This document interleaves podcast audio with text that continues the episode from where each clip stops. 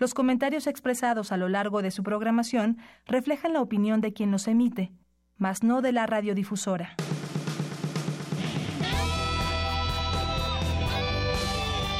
Prisma RU.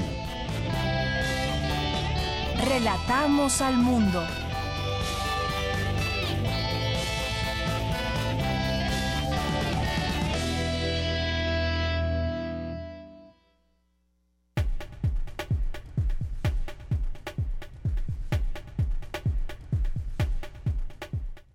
Muy buenas tardes, esto es Prisma RU en el 96.1 de FM, aquí por Radio UNAM. Quédese con nosotros este lunes 26 de noviembre, ya despidiendo este penúltimo mes del año, y le tendremos información que nos pareció interesante que compartir con ustedes en este día. Vamos a hablar de los chapulines, ahora que, pues bueno, acaba de pasar la temporada, pero todavía los seguimos consumiendo como botana, como parte de nuestra alimentación. ¿Qué tan buenos son? Bueno, aquí tendremos en el estudio al doctor René Cerrito Flores, que es investigador de la Facultad de Medicina y ve a los chapulines como una opción alimentaria, pero cómo extraerlos de estos cultivos de una manera ordenada cómo distribuirlos. Hace muchos años que se comen, se consumen los chapulines, pero vamos a platicar con él de todo lo que significa esta alternativa alimentaria.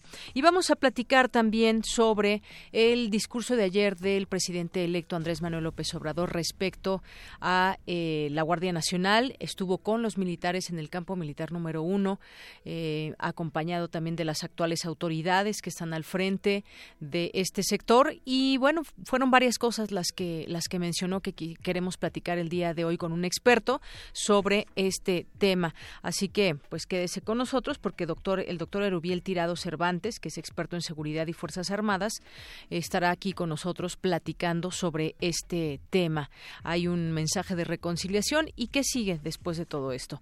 Vamos a tener también un reporte desde la Feria Internacional del Libro de Guadalajara con nuestro compañero Miguel Ángel Quemain, que ustedes lo conocen, conductor de Primer Movimiento, lo enlazaremos vía, vía telefónica para que nos platique cómo han estado estos, estos eh, días, eh, este fin de semana que hubo ya actividades ahí en la FIL.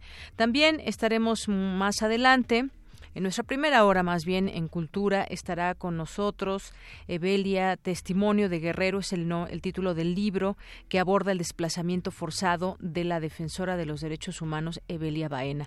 Esto estará en, la sección de Cultura. Tendremos hoy Cartografía RU con Otto Cázares, en la sala Julián Carrillo, sus actividades con Monserrat Muñoz. Así que quédese con nosotros. Por lo pronto nos vamos a nuestro resumen informativo.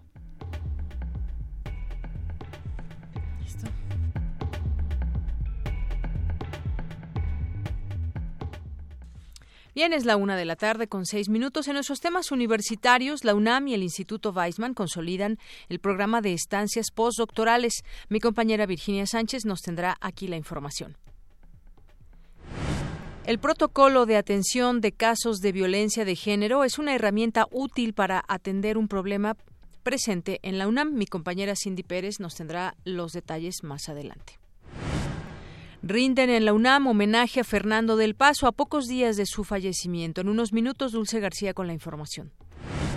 Mi compañera Cristina Godínez nos tendrá todos los detalles sobre el destino de las cenizas del poeta y ensayista Octavio Paz, Premio Nobel de Literatura. El Ejecutivo Federal publicó un decreto por el que declara mujer ilustre a Sor Juana Inés de la Cruz e instruye a la Secretaría de Gobernación a realizar homenajes póstumos para conmemorarla en los temas nacionales, con una participación de 946 mil ciudadanos en la consulta organizada por el gobierno electo, la gran mayoría se pronunció a favor de la construcción del tren Maya. Este lunes, tras un nuevo intento de miembros de la caravana de entrar a Estados Unidos por medio de la garita de Tijuana, 42 migrantes fueron detenidos por la patrulla fronteriza. Precisamente luego de los hechos violentos en Tijuana, la Comisión Nacional de los Derechos Humanos recordó a los migrantes centroamericanos que deben respetar las leyes mexicanas o serán sancionados y la automotriz General Motors reducirá su producción de autos, dejará de construir algunos modelos y recortará el 15% de, sus empleados en Norteamérica. Es su mayor reestructuración en una década. Hoy en la UNAM, ¿qué hacer y a dónde ir? Del 23 de noviembre al 7 de diciembre llegará a la Filmoteca de la UNAM el evento de mayor tradición entre los cinéfilos de la Ciudad de México, cuyo fin es acercar al público mexicano a las propuestas más innovadoras y recientes del arte cinematográfico, la edición 65 de la Muestra Internacional de Cine. En las diferentes salas y espacios de nuestra máxima casa de estudios se proyectarán largometrajes de esta muestra. Hoy te recomendamos Pájaros de Verano, coproducción entre Colombia, Dinamarca y México, que narra la historia de una familia indígena guayú quienes manejaban el tráfico de marihuana en La Guajira, pequeña localidad de Bogotá, y que los enfrentó no solo con las autoridades, sino también con su propio clan. No te pierdas esta interesante historia hoy en punto de las 16.30 horas y 19 horas en la sala Julio Bracho del Centro Cultural Universitario. Hoy es lunes de teatro en la sala Julián Carrillo. No te puedes perder la obra Yugular con la actuación de Medardo Treviño Cruz, bajo la producción de La Silla Teatro. Esta puesta en escena cuenta la historia de un vampiro que está asqueado de tanta muerte y soledad y encuentra la paz cuando en un momento de reflexión toma la decisión de no matar a un bebé y regalarle una nueva oportunidad de vida. Asiste a esta interesante obra de suspenso hoy a las 20 horas en nuestras instalaciones ubicadas en Adolfo Prieto 133, Colonia del Valle. Recuerda que solo tienes esta semana para registrarte al segundo concurso bienal de tesis sobre cine 2016-2018, que busca alumnos titulados de licenciatura y posgrado de la UNAM con grado en la modalidad de tesis en examen profesional. Recuerda que tienes hasta el 30 de noviembre para registrar tu proyecto. Para mayores informes, ingresa al sitio www.filmoteca.unam.mx.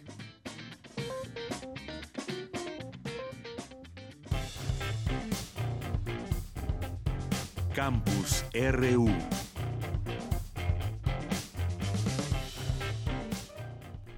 Es la una de la tarde con nueve minutos. Después de estas invitaciones, pues vamos a ver qué ha sucedido en las últimas horas en nuestros campus universitarios. La UNAM y el Instituto Weizmann consolidan el programa de estancias postdoctorales. La información es de mi compañera Virginia Sánchez. Adelante, Vicky. Hola, ¿qué tal, Dayanira? Muy buenas tardes a ti y al auditorio de Prisma RU. El rector de la UNAM, Enrique Graue, y Alon Chen, presidente electo del Instituto Weizmann, se reunieron para consolidar la cooperación entre ambas entidades en materia de movilidad estudiantil, particularmente del programa de estancias postdoctorales. En el encuentro también estuvieron presentes William Lee, coordinador de la investigación científica de la UNAM, Francisco José Trigo Tavero, coordinador de Relaciones y Asuntos Internacionales también de la UNAM, Daniel Schmidt, director del Instituto Weizmann para América, y Jonathan Peled, embajador del Estado de Israel en México. Este acuerdo firmado contempla incrementar la movilidad de alumnos universitarios que tengan interés en realizar un postdoctorado en Israel en las áreas de biología, biofísica, bioquímica, química, física y matemáticas, por lo que a principios del siguiente año, 2019, se publicará la convocatoria para los aspirantes que deseen integrarse a trabajos de investigación de primera línea. Cabe señalar que el Instituto Weizmann, líder en investigación básica multidisciplinaria, es sede de algunos de los laboratorios más sofisticados en el mundo, donde científicos realizan investigación de vanguardia como células madre, medicina regenerativa, bioinformática, biología computacional, biología de sistemas, nanoquímica, nanobiología y energía alternativas, entre otras. Hasta aquí la información. Buenas tardes. Gracias, Vicky. Muy buenas tardes. Vamos ahora con mi compañera Cindy Pérez Ramírez. En el Instituto de Investigaciones Jurídicas tiene lugar el Foro Interuniversitario sobre Protocolos de Atención a la Violencia de Género en Instituciones de Educación Superior. Cuéntanos, Cindy. Buenas tardes.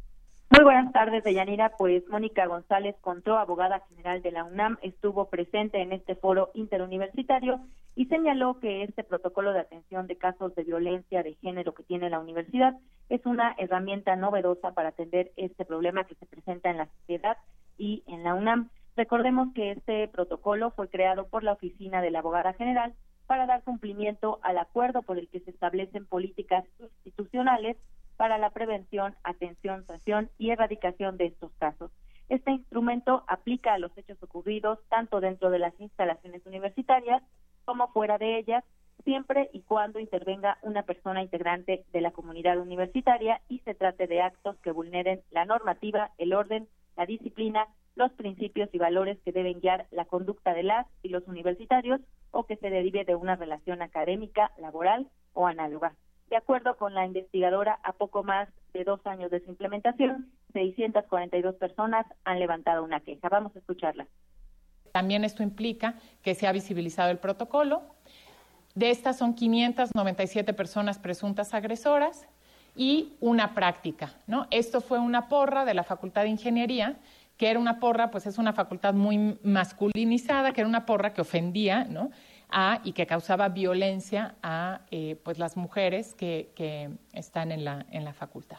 Aquí las personas que denuncian casi el 98% son mujeres y los presuntos agresores, casi el 97% son hombres. ¿no? Y de las personas de la comunidad LGBTI más que han presentado una queja por orientación sexual, 4.7% de las personas en situación de víctima reportan una orientación sexual distinta a la heterosexual y en relación con identidad de género, el punto 5 de las personas en, en situación de víctima reportan una identidad de género distinta a la cisgénero.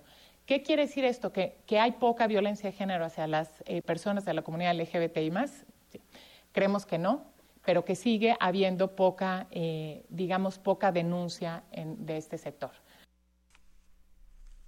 En este protocolo de Yanira se establecen asimismo una serie de recomendaciones para otras autoridades e instancias que no dependen de la oficina de la abogada general, pero que participan en algún punto en el procedimiento de atención y sanción se trata de una herramienta interna que está a disposición de la comunidad universitaria para que sus integrantes conozcan las opciones con que cuentan en caso de enfrentarse a una situación de esta naturaleza. Vamos a escuchar nuevamente a la abogada general Mónica González Contró. Casi el 80% de quienes presentaron una queja son eh, personas alumnas y eh, el mayor número también de personas que violentan lo tenemos referido también en el alumnado y en segundo lugar las personas que violentan en el profesorado. La verdad es que esto para nosotros fue una sorpresa porque nos esperábamos que hubiera mucho más denuncias en contra de personal académico y resulta que lo que más estamos recibiendo de denuncias tiene que ver con relación de pareja, expareja o entre compañeras y compañeros. Y les puedo decir por la narrativa de las actas con una violencia eh, terrible. Aquí están los tipos de violencia que nosotros sacamos de la Ley de, em, General de Acceso y las análogas que tienen que ver con discriminación por identidad de género, orientación sexual, eh, sexo, género. Y en este sentido, el tipo de violencia más reportado es la violencia sexual, seguida de la violencia psicológica y, en tercer lugar, la violencia física. Hasta ahora, en estas quejas tenemos el 64% eh, resueltos, Deyanira, este es el reporte del Foro Interuniversitario sobre protocolos de atención a la violencia de género en instituciones de educación superior. Muy bien, pues muchas gracias, Cindy. Muy buenas tardes. Muy buenas tardes. Y de ahí nos vamos con mi compañera Dulce García. Rinde la UNAM homenaje a Fernando del Paso. Cuéntanos, Dulce, buenas tardes. Así es, Deyanira, muy buenas tardes a ti en el auditorio de Prisma RU. La UNAM, a través de la Coordinación de Humanidades y la, de la Facultad de Filosofía y Letras de la UNAM, rindió homenaje póstumo al escritor, poeta, periodista, dramaturgo, economista, diplomático Fernando del Paso. A pocos días de su fallecimiento, académicos se dieron cita para rememorar a Fernando del Paso, quien se hiciera merecedor del Premio Cervantes 2015 por haber transmitido en sus novelas el sentido de la historia a modo de tributo al pasado y a sus protagonistas, sobre todo a Maximiliano de Habsburgo y a Carlota de Bélgica, efímeros emperadores, de México entre 1864 y 1867. Ahí presente Alberto Vital Díaz, eh, titular de Humanidades, recordó que del paso transitó en la UNAM un camino vocacional que fue de la medicina a la economía hasta instalarse en la literatura. En ese mundo, según comentó Elizabeth Porral Peña, académica de la Facultad de Filosofía y Letras de la UNAM y de la Universidad Veracruzana, del Paso fijó algunos de sus rasgos literarios como su enorme eh, libertad lingüística e imaginativa, además de la importancia conferida a lo social y a lo histórico, así como a la risa. Aquí sus palabras. Del Paso no publicó nada parecido a un diario o correspondencia, pero muchos de sus artículos periodísticos recuerdan esos géneros. Ahí comprobamos que los mundos de sus novelas, delirantes, exagerados, divertidos, de enorme libertad, parten de una postura escéptica aunque comprometida con las mejoras que se espera en un mundo de humanos. En la ficción se regodea construyendo sátiras tragicómicas de los sucesos históricos y en los ensayos presenta la historia como una corriente que obedece a fuerzas muy grandes. Deyanira, recordemos que Fernando del Paso también cultivó el género policíaco, en el que debutó con Linda 67, Historia de un crimen, en 1995, eh, cinco años después de que un infarto agudo debilitara su salud. Además, publicó cuentos como Los Cuentos Dispersos en 1999 y ensayos como El Coloquio de Invierno con Carlos Fuentes y Gabriel García Márquez en 1992. A decir de Mariana Osuna, coordinadora de Letras Hispánicas de la Facultad de Filosofía y Letras, la obra Palinuro de México es un, en su lectura quizá una tarea imposible porque es la obra la que nos lee a nosotros. Así es que continúan las recordándose la memoria de Fernando del Paso, escritor considerado como uno de los más grandes estilistas e innovadores de la prosa castellana por su capacidad integradora de elementos, ya lo mencionamos hace un momento, como la historia, el humor y la política. Este es el reporte de Yanira. Muy bien, pues muchas gracias por esa información, Dulce. Buenas tardes. Gracias a ti, buenas tardes. Hasta luego. Bueno, pues allí un homenaje a Fernando del Paso por parte de la UNAM. Y bueno, pues la, la UNAM pone a disposición de toda la comunidad una herramienta para que la comunidad universitaria reporte situaciones o eventos de manera anónima ante la Comisión de Conductas Contrarias a la Seguridad en las instalaciones de la universidad y que en consecuencia pueda ser valorada para su tratamiento correspondiente de manera preventiva. Esta nueva línea de reacción Puma es eh, el teléfono es el 5622 6464 o la extensión 26464 y funcionará las 24 horas los 65 días del año. La llamada es anónima y confidencial, es una línea de denuncia para la comunidad universitaria. Y repito el número 5622 6464. Continuamos. Porque tu opinión es importante, síguenos en nuestras redes sociales, en Facebook como Prisma RU y en Twitter como arroba PrismaRU. Relatamos al mundo. Relatamos al mundo. Tu opinión es muy importante. Escríbenos al correo electrónico prisma.radiounam@gmail.com. Uno de los temas que les platicábamos al inicio del programa es este discurso, esta reunión que tuvo el día de ayer el presidente electo de México, Andrés Manuel López Obrador, eh, ayer domingo con el ejército en el campo militar número uno y estuvo acompañado por el secretario de la Defensa, Salvador Cienfuegos, y el secretario de Marina, Vidal Francisco Soberón. Hablemos de este tema, de ese discurso que emitió ayer, de lo que posiblemente venga, este acercamiento con eh, los militares. Vamos a hablar de ello con el doctor Erubiel Tirado Cervantes. Él es experto en seguridad y Fuerzas Armadas de la Universidad Iberoamericana. Ha dedicado su interés profesional a los temas de seguridad y defensa defensa en México desde finales de los años 80. Es egresado de la Facultad de Derecho de la UNAM y maestro en ciencia política. ¿Qué tal, doctor? Bienvenido a este espacio. Muy buenas tardes. Eh, buenas tardes, Deyanira. Muchas gracias. Este, a usted y a su auditorio. Y, más aún por ponerme el grado de doctor, que no, lo tengo. Bueno, maestro. maestro, maestro Erubiel Tirado, yo quisiera preguntarle eh, qué escuchamos ayer, cuál es este mensaje a las Fuerzas Armadas. Por una parte es un mensaje conciliador donde el presidente electo pide el apoyo de las Fuerzas Armadas, lo ovacionan en algún momento, pide prácticamente ese apoyo para que se integren eh, a la Guardia Nacional y hagan tareas de seguridad pública. ¿Cómo podemos leer este pues este discurso, este acercamiento con las Fuerzas Armadas?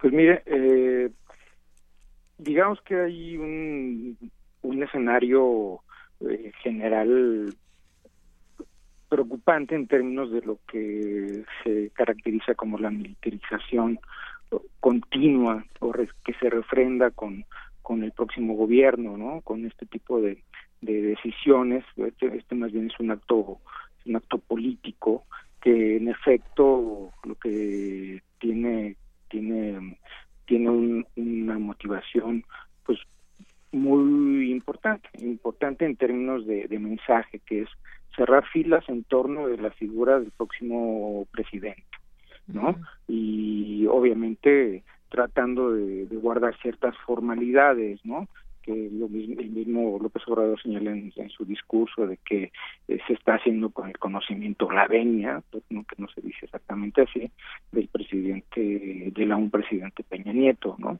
Este, pero básicamente pues, es como haberle seguido el, bastón de mando. Aquí la cuestión son las similitudes de, actitud, de, de digamos, del, del, acercamiento o refrendamiento de, de digamos, de los presidentes eh, recién electos o ya en funciones en sus primeros días de gestión con las Fuerzas Armadas.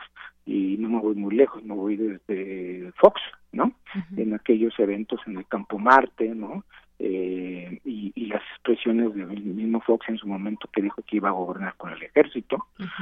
eh, seis años después, y en diciembre del 2006, eh, este Calderón, ¿no? Cuando lanza su guerra contra el narcotráfico y se pone la casaca, y también tiene expresiones como las que ha tenido el día de hoy o el día de ayer este Andrés Manuel López Obrador en el sentido de que primero está la tropa, ¿no? Pero que también tiene una motivación no solamente política, sino de enfrentar un problema serio que en su momento este, algunos analistas pusimos en, eh, en, el, en el debate, como era la deserción de, la, de, los miembros de las Fuerzas Armadas, que, que no se que no sabían pues, muchos a dónde se iban, pero ya con un entrenamiento militar y se supone, se, se, había elementos, indicios de que eran eran cooptados por, por el crimen organizado y el narcotráfico. Entonces, de ahí que la medida de, Calderón no era gratuita, ¿no? Pero dijo, primero está la tropa y, y también eh, en ese momento, en relación con el resto de los servidores públicos, no hay que olvidar que también los los los, los miembros de la Federación son son son servidores públicos, aunque son tienen una función especializada este pues recibían más este monumentos y incrementos en sus salarios que el resto de, la burocracia, ¿no? Lo cual también menciona, hacía un parámetro de separación sobre el resto del, al menos de, ese, de esa parte de la población y de los burócratas en general. Es decir, a lo que voy es que no hay no eh, eh, hay hay un hay un patrón que está siguiendo que no marca una diferencia en ese sentido con con el pasado no este lo mismo pasó con con Peña Nieto no eh, en, el caso de, de, de continuar depositando en los hechos la, las, las definiciones estratégicas y operativas de, de seguridad en, las Fuerzas Armadas y omitiendo obviamente algunas situaciones que que se dieron a lo largo del sexenio, ya no, pues para qué repetir lo de, lo de Catlaya o Ayotzinapa y esas cosas, ¿no? Pero digamos que eh, en ese sentido, eh, sí tiene usted razón en, en, señalar, hay un una actitud en ese sentido coincidiadora de lo que algunos analistas estaban señalando de que pues, la manera en cómo se dieron los las designaciones de, de los próximos titulares de, de, defensa y marina, ¿no? Y que de alguna manera no siguieron el, el guion o la inercia de las recomendaciones de los actuales titulares de esas dependencias, lo cual simplemente es una cuestión de características del presidencialismo mexicano. Entonces uno no, no lo hace ni, ni más democrático, simplemente lo, lo hace de acuerdo como se ha venido haciendo en los últimos 60 años, ¿no?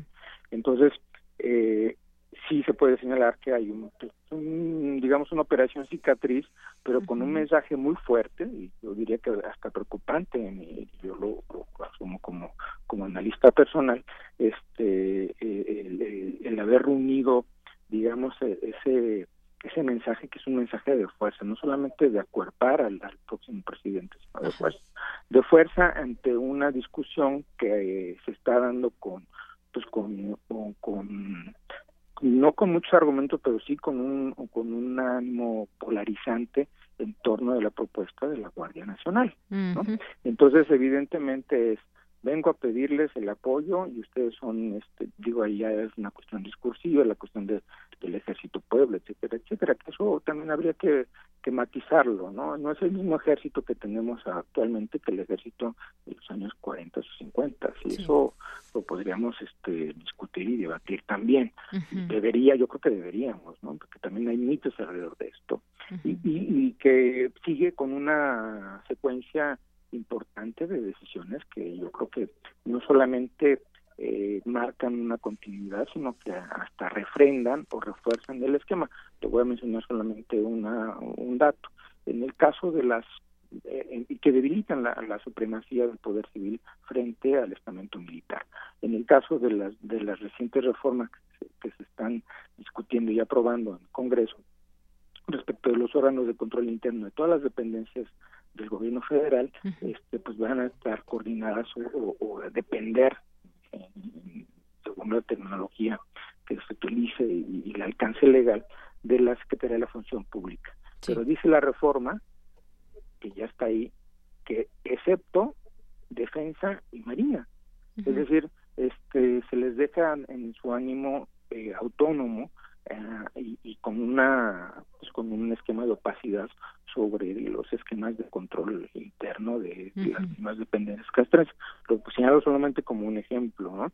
Entonces este tipo de, de cuestiones pues obviamente llaman la atención dentro de todo este contexto y también sí. de la de la de la supuesta afirmación de que hay en efecto una pues una primacía del control civil pero solamente uh -huh. en la medida que el presidente lo ejerza pero me, eh, mecanismos que existen en, en, el, en el Congreso no se están reforzando, por ejemplo, la uh -huh. Comisión Bicameral de Seguridad Nacional o, por ejemplo, también del alcance de las decisiones y las recomendaciones de la, de la Comisión Nacional de Derechos Humanos. Uh -huh. Hay varias cosas ahí pendientes que se dejan como están o incluso otras que no están ni siquiera en el debate, ¿no? Sí. Por ejemplo, el caso de los hijos oficiales, uh -huh. esa es una medida que se generó en el gobierno de Calderón, y, sí, y, y, siguió durante este gobierno que está agonizando. Uh -huh. Los hijos oficiales de la Marina y el Ejército tienen becas, pero no van a escuelas públicas, van a escuelas univers de universidades privadas. No estoy diciendo que esto en sí sea bueno o malo, pero obviamente pero eso demerita ese discurso un dinero, y, claro. y, y, son recursos, ¿no? Sí. Es decir, ¿por qué no becamos a, a nuestros a nuestros hijos de escuelas públicas, uh -huh. también en las escuelas privadas, si es que ese es el caso, ¿no? Claro. Oiga, maestro, también, ahora que estaba tocando usted este tema de los derechos humanos, este fue un acto político, se hace un guiño ahí al ejército, y uno se pregunta, ¿algo se mueve, algo se moverá para los próximos años? Porque, pues, ¿cómo hacer para que se cumpla todo este tema de los derechos humanos? Una preocupación latente en distintas organizaciones. No debe ser solo un discurso, la disciplina, sabemos, es una es la forma como actúan los militares, pero ¿cómo se hará para que se cumpla? ¿Los mandos medios, los altos, se subirán a estas acciones? Mire, es, es algo más que un guiño, es, uh -huh. es evidentemente un abrazo sí. entre el, el, la nueva cúpula de gobierno civil que va a entrar el 1 de enero, uh -huh. de diciembre, perdón, con, con, con los militares en general y con, con, y con pues, digamos con la, la, institución militar en este contexto de una propuesta concreta como es la Guardia Nacional. Uh -huh. Vamos a los derechos humanos, qué bueno que usted lo menciona, me parece algo sumamente importante y yo creo que ese es el reto de que se quede en un mero planteamiento retórico como como lo fue con Calderón y como lo fue con este Peña Nieto o bien si se va a hacer efectivo dentro de todo este planteamiento que a veces tiene algo de claridad y a veces no uh -huh. sobre la justicia transicional etcétera etcétera hasta hasta donde yo alcanzo a, a ver no hay más allá de, de un planteamiento eh, en el sentido de oferta y puede ser hasta retórico. ¿Por qué lo digo así? Porque desde los años 90, con, con la creación de la CNDH, eh, se, se, dio especial atención precisamente a que los miembros de las Fuerzas Armadas, tanto en Sedena como en Marina, estuviesen en contacto y, y, y en su esquema de profesionalización eh, en, con todo lo que tenía que ver con los derechos humanos. Uh -huh. Pero ¿qué ha pasado? O sea, seguimos teniendo un problema en el sentido estructural de que no, no se persisten las graves violaciones de los derechos humanos y se reitera nuevamente, pues no, son malos elementos, cuando en realidad todo apunta a que es una cuestión también sistemática. Eh, mi primera conclusión en este sentido es que las Fuerzas Armadas hoy por hoy no han internalizado el, su comportamiento como uh -huh. soldados en función del respeto y respeto a los derechos humanos. Sí. Como tampoco lo va, va a ocurrir si es que los vamos a meter ahora sí con, con, con todas las de la ley, lo digo entre comillas, de partir de los cambios constitucionales, si es que se llegan a, a dar como policías, ¿no? Esa es otra discusión que también este me parece que se tiene que dar sin la polarización que se está dando, ¿no? Oiga, maestro, sí, sí, sí, por supuesto, sin esa polarización, porque la hay.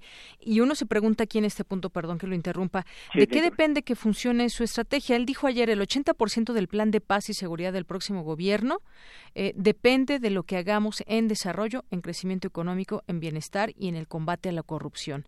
Pero, pues bueno, el otro 20% será también cómo se genera esa, cómo se enfrenta al crimen organizado, que está pues organizado en todo el país. Pues sí, bueno, cuando menos este, las cifras están ahí, yo siento que eh, la nueva cúpula de poder se ha alarmado de la de, lo que de lo que ahora se percibe con otra información. En el sentido de que con menos dos terceras partes de este país están eh, digamos en una en una situación de vulnerabilidad ante la criminalidad ya sea ordinaria o la criminalidad que está organizada, ¿no? Ya trátese de la cuestión del narcotráfico o de los delitos asociados a este a este esquema. Entonces, obviamente eh, se renuncia al fortalecimiento de las policías y, se dice pues tenemos que seguir entonces con la militarización y si y si nos estorba la constitución tal como está redactada actualmente pues la cambiamos y ya. Las cosas así en ese sentido digo estoy simplificando simplemente para tener una exposición eh, este tiene un grave riesgo. El grave riesgo es obviamente que caer en, en, las soluciones pues fáciles en las que se han caído en los últimos 20 años. Y además también en estos últimos 20 años hay que decirlos ha generado un digamos, un establecimiento o establishment, como dicen en inglés, de, de, civiles y militares de la seguridad que han hecho de, de la perpetuación de este problema que no se ha solucionado en forma estructural este un negocio no y además un ámbito de, de influencia política y pues económica. Qué bien que usted dice eh, sí mm, en efecto no todo lo que se está planteando y eso hay que, que, aplaudirlo y destacarlo que se que se que se señalen las causas estructurales de desarrollo de, de, reestructuración del tejido social etcétera etcétera e, e, ir de la mano con, con políticas de de restablecimiento del Estado de Derecho, pero esa parte no se está planteando de esta última, ¿no? y, y también eh, estamos podemos caer, al menos eso no se menciona, es decir, asumimos que la estrategia, así como está planteada, es infalible y no lo es. Tiene debilidades. El hecho de considerar, por ejemplo, que las Fuerzas Armadas per se son incorruptas o no tienen fallas, eso no es cierto. ¿No? Y ejemplos tenemos no unos cuantos, tenemos varios, y es a lo que las eh, organizaciones de defensa de derechos humanos, tanto locales como internacionales, hemos estado apuntando, y los analistas también, de que esto se tiene que, hacer con, pues con el, con todo cuidado, ¿no? y con controles, es decir, y eso vamos otra vez al otro cliché. Nadie está diciendo, al menos no es mi postura, que no se recurra a los militares como, como la última instancia para solucionar un problema grave. Primero, si se justifica la gravedad, pues ahí están. Segundo, que haya controles y que se eviten precisamente los excesos. Y eso es lo que no ha ocurrido. Porque una y otra vez, desde cuando menos desde México, seguro, y estoy hablando de 2005, que es todavía Fox, hasta la fecha nos siguen diciendo lo mismo y eh, el próximo gobierno está señalando los mismos argumentos. Pues sí. Bueno, pues es un tema que de verdad podemos platicar sobre las distintas aristas a las que nos lleva esta, estas declaraciones y lo que va a pasar con una Guardia Nacional. Ojalá que en otro momento podamos seguir platicando, maestro, una vez que se tome protesta en el nuevo gobierno y se puedan ir, digamos, analizando y constatando esos logros que se han dicho o no, pero aquí, si le parece bien, lo podemos platicar y dejar esta puerta abierta. No, las veces que guste, Deyanira, aprovecho para felicitarla por su programa. Muchas por su presencia también en la mañana cuando la ha tocado. Ah, bueno, pues muchas gracias, maestro. Le agradezco y pues buenas tardes. Gracias. El maestro Erubiel Tirado Cervantes es experto en seguridad y Fuerzas Armadas de la Universidad Iberoamericana. Porque tu opinión es importante, síguenos en nuestras redes sociales, en Facebook como Prisma RU y en Twitter como arroba PrismaRU.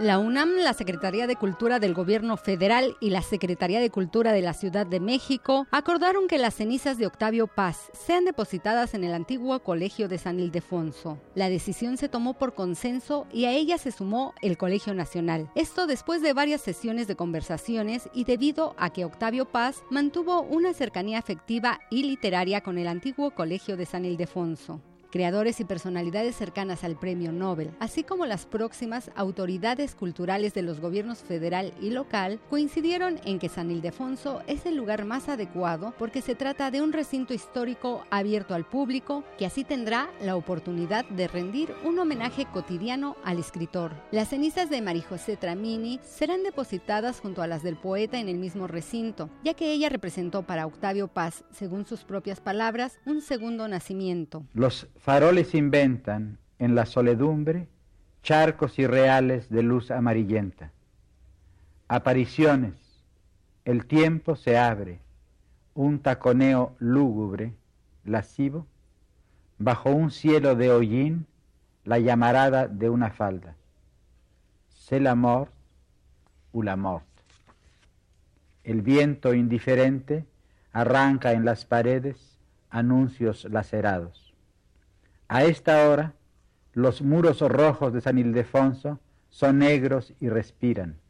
Sol hecho tiempo, tiempo hecho piedra, piedra hecha cuerpo. Estas calles fueron canales. Al sol, las casas eran plata.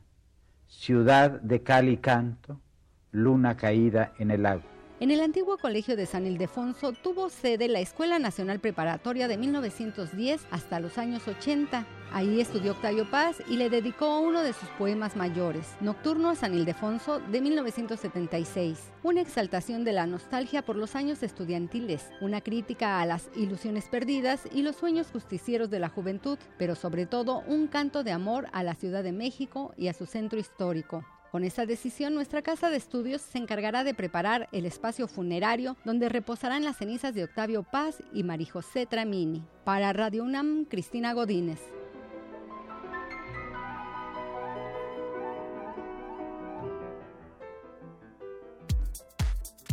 Tu opinión es muy importante. Escríbenos al correo electrónico prisma.radiounam@gmail.com.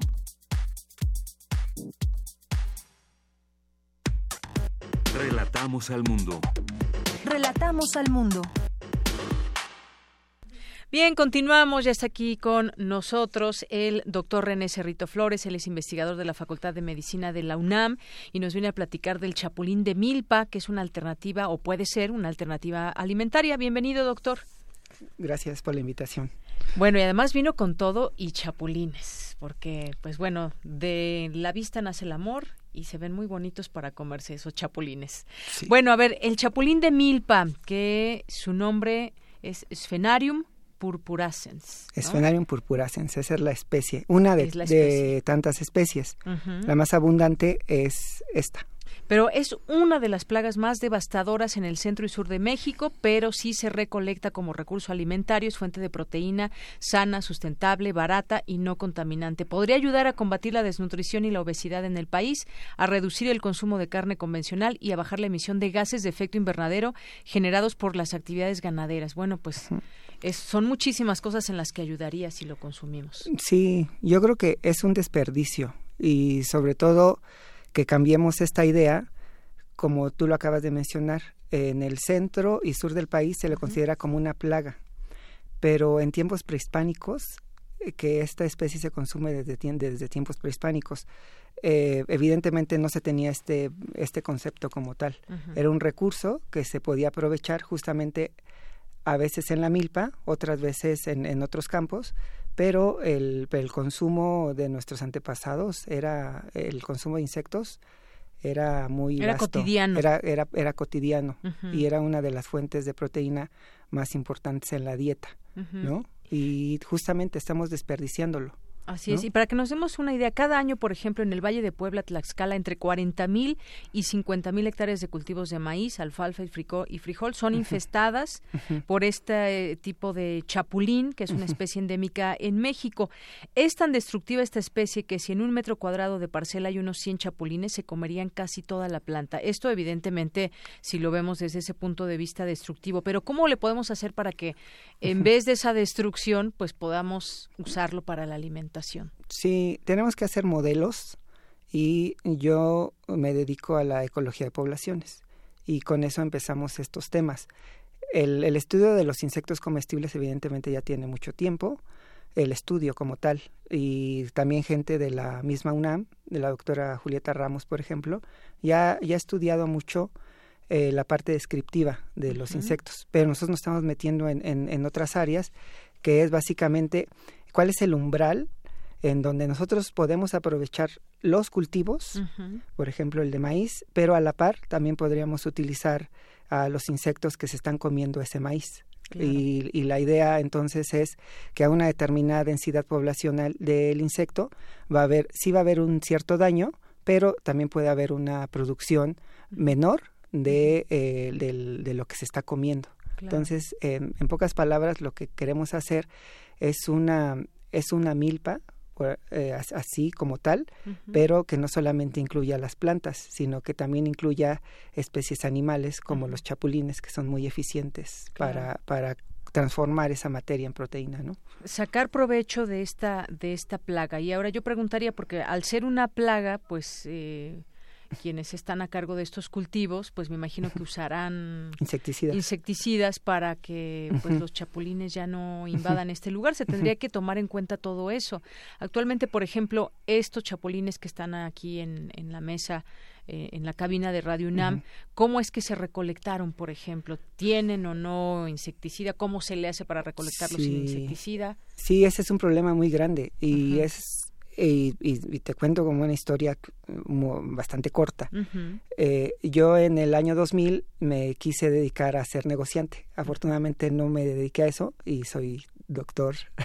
Eh, y al final quería ser comerciante para este que estos chapulines pues los conociera mucha gente en, en, el país más de lo que lo conocen ahorita. Pero al ver cómo es la, la, recolección y cómo es la industria como tal en realidad estamos viviendo en una informalidad. Todos los chapulines que se consumen en el país vienen eh, del Valle de Puebla Tlaxcala. Y entonces muchos de ellos seguramente pueden tener algunas trazas de insecticida que es donde de, lugares donde se colectaron. Eh, digo que es eh, que es informal y, no es no es no es una industria formal porque la gente que se dedica a capturar los insectos lo hacen en parcelas que no son de ellos, sino eh, se introducen a unas parcelas donde ven que hay mucho y no se sabe si en realidad días antes o fumigaron, ¿no? Estos chapulines que traigo sí, te los puedes comer porque ya se han hecho algunas pruebas de organofosforados y en donde sí no no no tienen.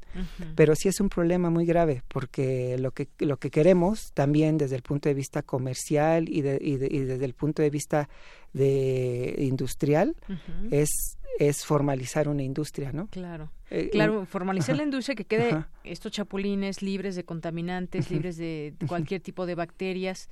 Eh, ahí tendría que entrar también la para hacerlo ya digamos muy formal incluso la Comisión Federal para la Protección contra Riesgos Sanitarios claro la claro. Eh, sí eh, uno de los de los puntos importantes es que nosotros demos a conocer este insecto y que tenga unas unas bases sanitarias. Las que estás mencionando son son de las más importantes. Y pero desde el primer momento en que se captura la captura, la captura es informal y entonces no podemos hacer nada ahorita. Sería primero que con los gobiernos, por ejemplo, de Tlaxcala y de Puebla, se formalice y se haga un convenio en donde tanto los, las personas que extraen el chapulín como los dueños de las parcelas no apliquen insecticidas, sino les llamen como si fueran unos cazachapulines. chapulines y se lleven todos los chapulines. Y, se los lleven todos y ya haya, haya un pues un compromiso, ¿no? De, de, de, ambas partes. Pero a ver, si esto se consume desde hace muchos años, ya digamos en los tiempos más recientes, ¿por qué no se ha hecho? ¿Por qué se ha tardado tanto? ¿Por qué no se mira como una opción? Porque además aquí yo leo también datos muy interesantes que pueden suplir a la carne, que además en la carne se, pues, se contamina mucho para... Eh, para extraer, para, para sacar la carne y hacerla como como ya llega a nuestro platillo, pasa un proceso muy largo. Y... Sí, pues son, eh, obviamente es, es, es multifactorial, ¿no? Pero incluso no, no desde, el punto desde el punto de vista biológico, sino comercial, si hay un problema, por ejemplo, tú ahorita me, me comentaste que no sé si comiste los chapulines en Oaxaca o, o que son de Oaxaca. Pero, pues los comí en Oaxaca. Ah, no sé si sean de Oaxaca. No, seguramente no son de Oaxaca. Entonces son de Puebla. Y Puebla y Oaxaca lo que hace, desgraciadamente, es un pueblo maravilloso, pero en este caso acapara todo el eh, todo el chapulín y eh, lo lo vende mucho más caro y entonces eso hace que pues que se eleven los precios y sea y sea una industria pues como que se nos movió la mesa. Sí. Ajá. No, todo bien. Sí. Ajá. Y sea una industria redituable, pero para ellos, no para los que los, lo están produciendo, ¿no? Entonces, ese es, un, ese, es, ese es algo que, por ejemplo, viene un extranjero y dice, pues son chapulines, y entonces él piensa que ya hay granjas y que, y que, se, y que se captura de una manera formal, cuando la verdad es que no, vivimos en la informalidad acerca de de esta de, de, de, de todo lo que gira alrededor de los insectos, ¿no? Así es. en especial el chapulín. Pues sí, ojalá que pues que unan fuerzas para que se pueda hacer realidad esto y que los chapulines que consumimos que también venden, por ejemplo, en Coyoacán como botanita o que te venden en el restaurante acompañado de un mezcal, pues que uno tenga la certeza de que también pues son libres de todo eso, que me imagino que tendrán también en distintos lugares esa posibilidad de saber que están libres de insecticidas. Sí, yo te puedo decir que no, o sea, no no, no hay de el, el, el chapulín que se vende en el restaurante más caro de México, es decir, en Polanco, seguramente fue capturado en plantíos del Valle de Puebla Tlaxcala, este y de manera informal y se vende carísimo. Y no sabemos si está limpio. No, y es el mismo que se vende en los en, los tianguis. En los tianguis, en Coyoacán, por ejemplo. Sí, sí, sí. Sí, en, en, México afortunadamente no no ha habido casos de, de, intoxicación, por ejemplo, ¿no? Pero pues a lo mejor somos muy resistentes y ya, ya no nos hace efecto, ¿no? Muy bien. Bueno, pues cuántas cosas interesantes, eh, doctor René Cerritos. Muchas gracias por venir, gracias por aquí traernos para conocer bien estos chapulines, para ahorita probarlos y hablarnos sobre todo, pues de todos los beneficios que puede traer tanto al medio ambiente como en el tema de la alimentación. pues muchas gracias. No, de qué, muchas gracias por la invitación. Gracias, René, eh, doctor René Cerrito Flores. Él es Cerritos Flores, investigador de la Facultad de Medicina de la UNAM. Continuamos. Tu opinión es muy importante. Escríbenos al correo electrónico prisma.radiounam@gmail.com.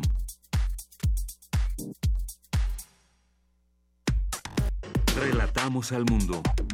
Relatamos al mundo.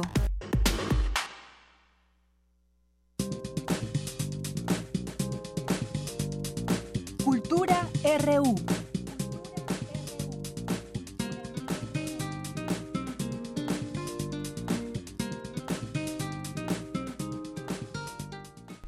Bien, iniciamos con la sección de cultura. Ya está aquí con nosotros, como todos los días, Tamara Quiroz. ¿Qué tal, Tamara? Muy buenas tardes. Deyanira, muy buenas tardes. Es un gusto saludarlos a través de esta frecuencia, iniciar con ustedes la semana, con ustedes que amablemente nos acompañan, eh, bueno, a través del 96.1 de FM. Y bueno, entrando a la información de hoy, les cuento que el pasado jueves en la Fundación Elena Poniatowska se presentó Evelia Testimonio de Guerrero, un libro escrito por Alejandro Pedregal que aborda las situaciones por las que pasan las defensoras de derechos humanos, particularmente el caso de la guerrerense Evelia Baena, quien bueno se vio forzada a huir de Iguala, allá en Guerrero, hace tres años por amenazas de muerte, allanamiento de morada y también denuncias penales por encabezar la defensa de la tierra, el agua y la salud de los habitantes de Cocula ante el asentamiento y operación también de la minera Media Luna y otros cuatro proyectos de empresas transnacionales en terrenos comunales. Alejandro Pedregal, bueno, quien también es cineasta e investigador, explicó que el libro nació cuando en 2010 él indagaba en Oaxaca los asesinatos de los defensores de derechos humanos Betty Cariño y Giri Yacota. En un principio, bueno, su propósito solamente era realizar un guion para un documental, pero al conocer a Evelia y su testimonio decidió documentar y escribir este libro. Y bueno, al respecto, platicamos con Evelia Baena, quien es activista guerrerense y protagonista de Evelia Testimonio de Guerrero, así que vamos a escuchar lo que nos dijo.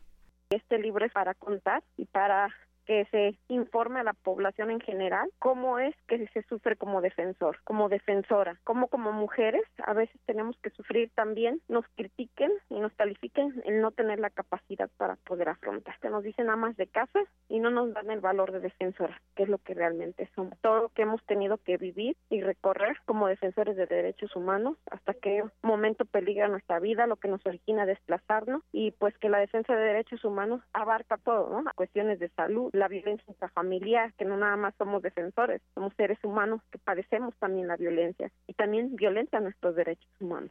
El escritor Alejandro Pedregal, mis respetos, porque en esas letras plasmó el sentimiento, plasmó la experiencia. Cuando leí el borrador, sentí que lo volví a vivir desde un inicio todo, como si fuera reciente, como si lo estuviera viviendo de nuevo en carne y hueso. Lo que se manifiesta en el libro es la experiencia, como en cuestión hasta política, social, familiar. Hay un cambio muy drástico el daño que llega a ocasionar una empresa transnacional dentro de la experiencia, dentro de lo que se vivió, el estar a punto de perder la vida, el tener que desplazarme por la necesidad de seguir viviendo, el ver la codicia, el ver que hasta tus peores enemigos pueden estar a un lado tuyo, ¿no? Y pues esas experiencias vividas se plasman para que sean parte de una experiencia para los demás defensores de derechos humanos, porque muchas veces existen libros que hablan de estadísticas, que hablan en términos un poco más eh, personas intelectuales mejor preparadas y pues el lenguaje del pueblo es otro, ¿me entiendes? Las palabras que queremos escuchar el pueblo es algo que nosotros podamos comprender. La intención de Alejandro Pedregal es llegar a todos los rincones, a todas las personas que tengan la necesidad o tengan el interés de realmente ver cómo podemos cambiar cómo podemos poner un granito de arena abriendo nuestro panorama. Y pues la mera verdad para llegar a las comunidades, para llegar a las zonas afectadas donde hay conflictos, pues es muy difícil que tengan la comprensión de un libro con otros términos. Este libro es más para que todos esos compañeros de lucha, para todas esas mujeres, queremos poner nuestro granito de arena para que nuestros hijos vivan en un lugar mejor. Creo que eso es lo importante, cada uno poner un granito de, de, arena. Y bueno, en la presentación también participaron el editor de ACAL, Jorge Betanzos y Francisco López Bárcenas.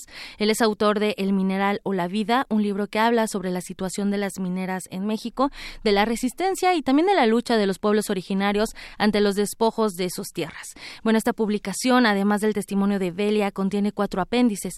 Uno es de Luis Hernández Navarro, eh, él es editor de opinión de la jornada, quien habla sobre la represión eh, que ha sufrido, que han sufrido las comunidades en Guerrero desde la Guerra Sucia eh, de los años 70. También intervienen las investigadoras académicas Elvira Concheiro, quien escribe sobre el papel de la mujer militante en nuestro país. También está Leticia Silva, quien aborda el futuro de la minería, en particular la de mar adentro, y Violeta Núñez, quien documentó testimonios de luchas de mujeres poblanas, esas luchas por sus comunidades. Y bueno, si usted quiere saber más de este libro, eh, Evelia, Testimonio de Guerrero se edita bajo el sello ACAL.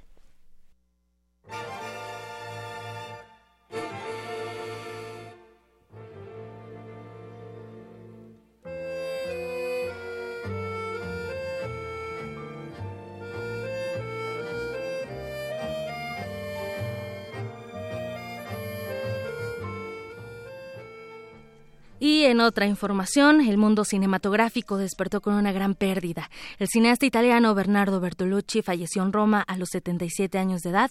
Su agente informó el deceso sin, precisar la causa. Y bueno, desde los 15 años Bertolucci ya trabajaba sus primeras incursiones en el cine con una cámara prestada. Él dejó la universidad para ser pupilo de Pier Paolo Pasolini, de quien fue además su asistente. Bertolucci fue un poeta visual, provocador, seductor y también hombre de izquierdas. A través de sus proyectos rescató la lucha obrera italiana, eh, destacó por sus obras maestras como Novecento, ganó un Oscar a Mejor Guión y Mejor Dirección por El Último Emperador en 1987. Y bueno, con El Último Tango en París, Bertolucci obtuvo la nominación al Oscar como Mejor Director. Además, Marlon Brando, bueno, su protagonista, fue considerado en la misma gala en la categoría de Mejor Actor. Este último filme, El Último Tango en París, fue prohibido en varios países, entre ellos Italia, donde no se estrenó hasta principios de 1987. Y bueno, así así la información de hoy. Nos vamos a despedir con una efeméride musical. Un 26 de noviembre, pero de 1956, falleció el saxofonista, trompetista y también director de banda Tommy Dorsey, y bueno, conocido como el caballero sentimental del swing, por la elegancia con la que tocaba el saxofón. Nos vamos al ritmo de Boogie Boogie. Por hoy me despido. Les deseo que tengan una excelente tarde. Sigan en sintonía de Prisma RU, por supuesto también de Radio UNAM, porque hay más información. El fin de semana inició la FIL de, de Guadalajara, la Feria Internacional del Libro de Guadalajara. También van a estar allá nuestros amigos de Escaparate 961. Terminando nosotros, inician ellos transmisión. Les deseo que tengan una excelente tarde. Gracias, gracias Tamara. Y después de este efeméride nos damos un corte y regresamos a la segunda hora de Prisma RU.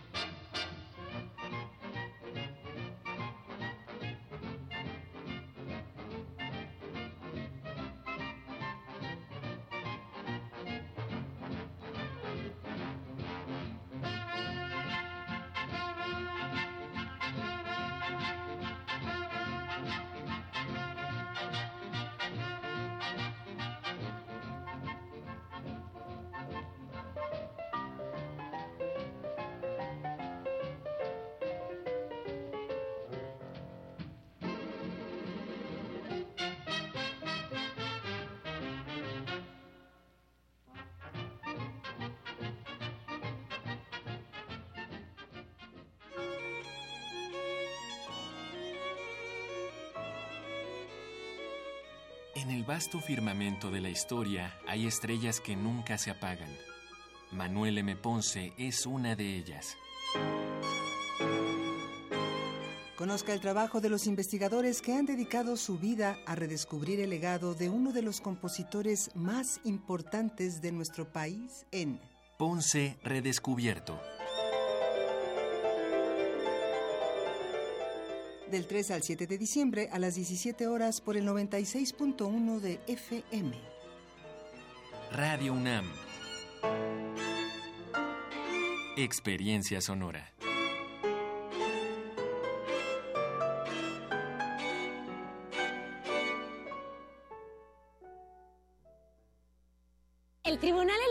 La Ciudad de México trabaja antes, durante y después de una elección, porque además de defender tu voto, te atiende si no se respetan tus derechos político-electorales. Imparte justicia cuando existen inconformidades en elecciones internas de partidos políticos, comités ciudadanos y consejos de los pueblos. Además resuelve controversias en elecciones de autoridades en la Ciudad de México y en consultas ciudadanas. Tribunal Electoral de la Ciudad de México. De principio a fin, justicia en tu elección.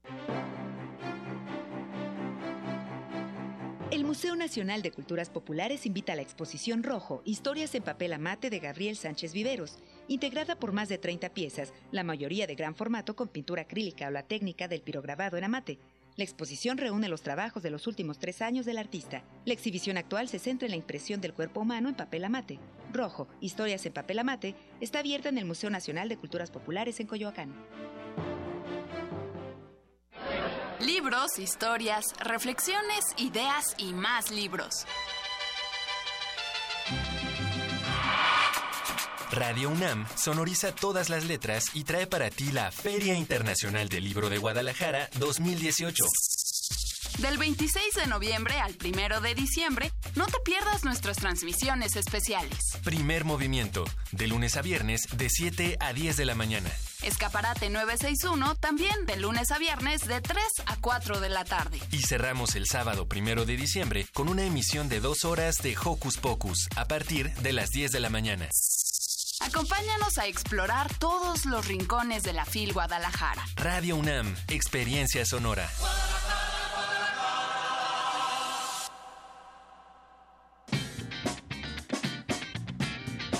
Mañana en la UNAM, ¿qué hacer y a dónde ir?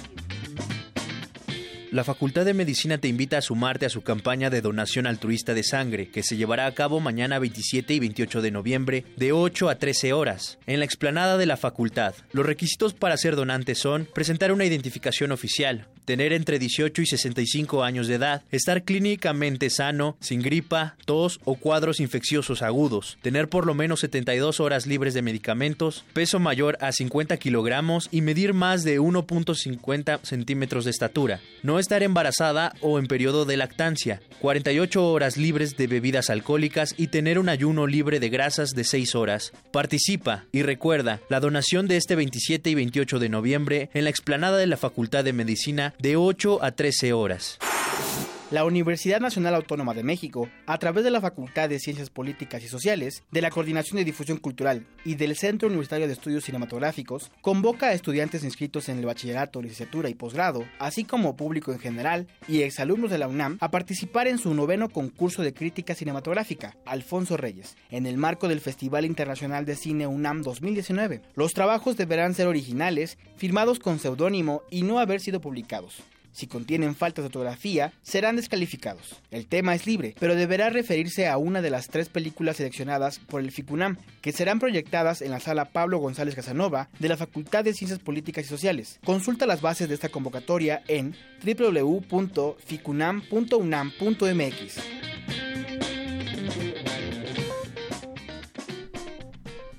Bien, continuamos. Muchas gracias por estas invitaciones y vamos ahora a continuar con la información.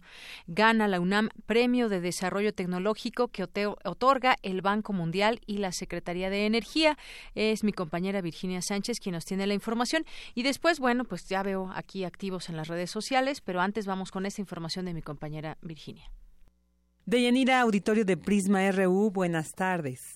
Tres proyectos desarrollados en el Instituto de Ingeniería de la UNAM han ganado la más alta categoría del Premio Prodetes, Proyecto de Desarrollo de Tecnologías de Energía Sustentable iniciativa conjunta de la Secretaría de Energía y el Banco Mundial, que es financiada a través del Fondo para el Medio Ambiente Mundial. Con este premio se reconocen proyectos enfocados a mitigar los impactos del cambio climático, por lo que destacan aquellos que impulsan la innovación tecnológica en los campos de generación, almacenamiento, transmisión y consumo de energías limpias y en eficiencia energética. En esta edición 2018 se condecoraron en la categoría oro las empresas Pi Ingenera en alianza con el grupo que dirige Héctor Aviña Jiménez, investigador del Instituto de Ingeniería, la empresa Potencia Industrial en colaboración con Germán Carmona Paredes, también investigador de dicha entidad, y Vehículos Urbanos Ultraligeros SAPI, en trabajo conjunto con Luis Álvarez y Casa Longoria, director del Instituto de Ingeniería, quien señala lo siguiente.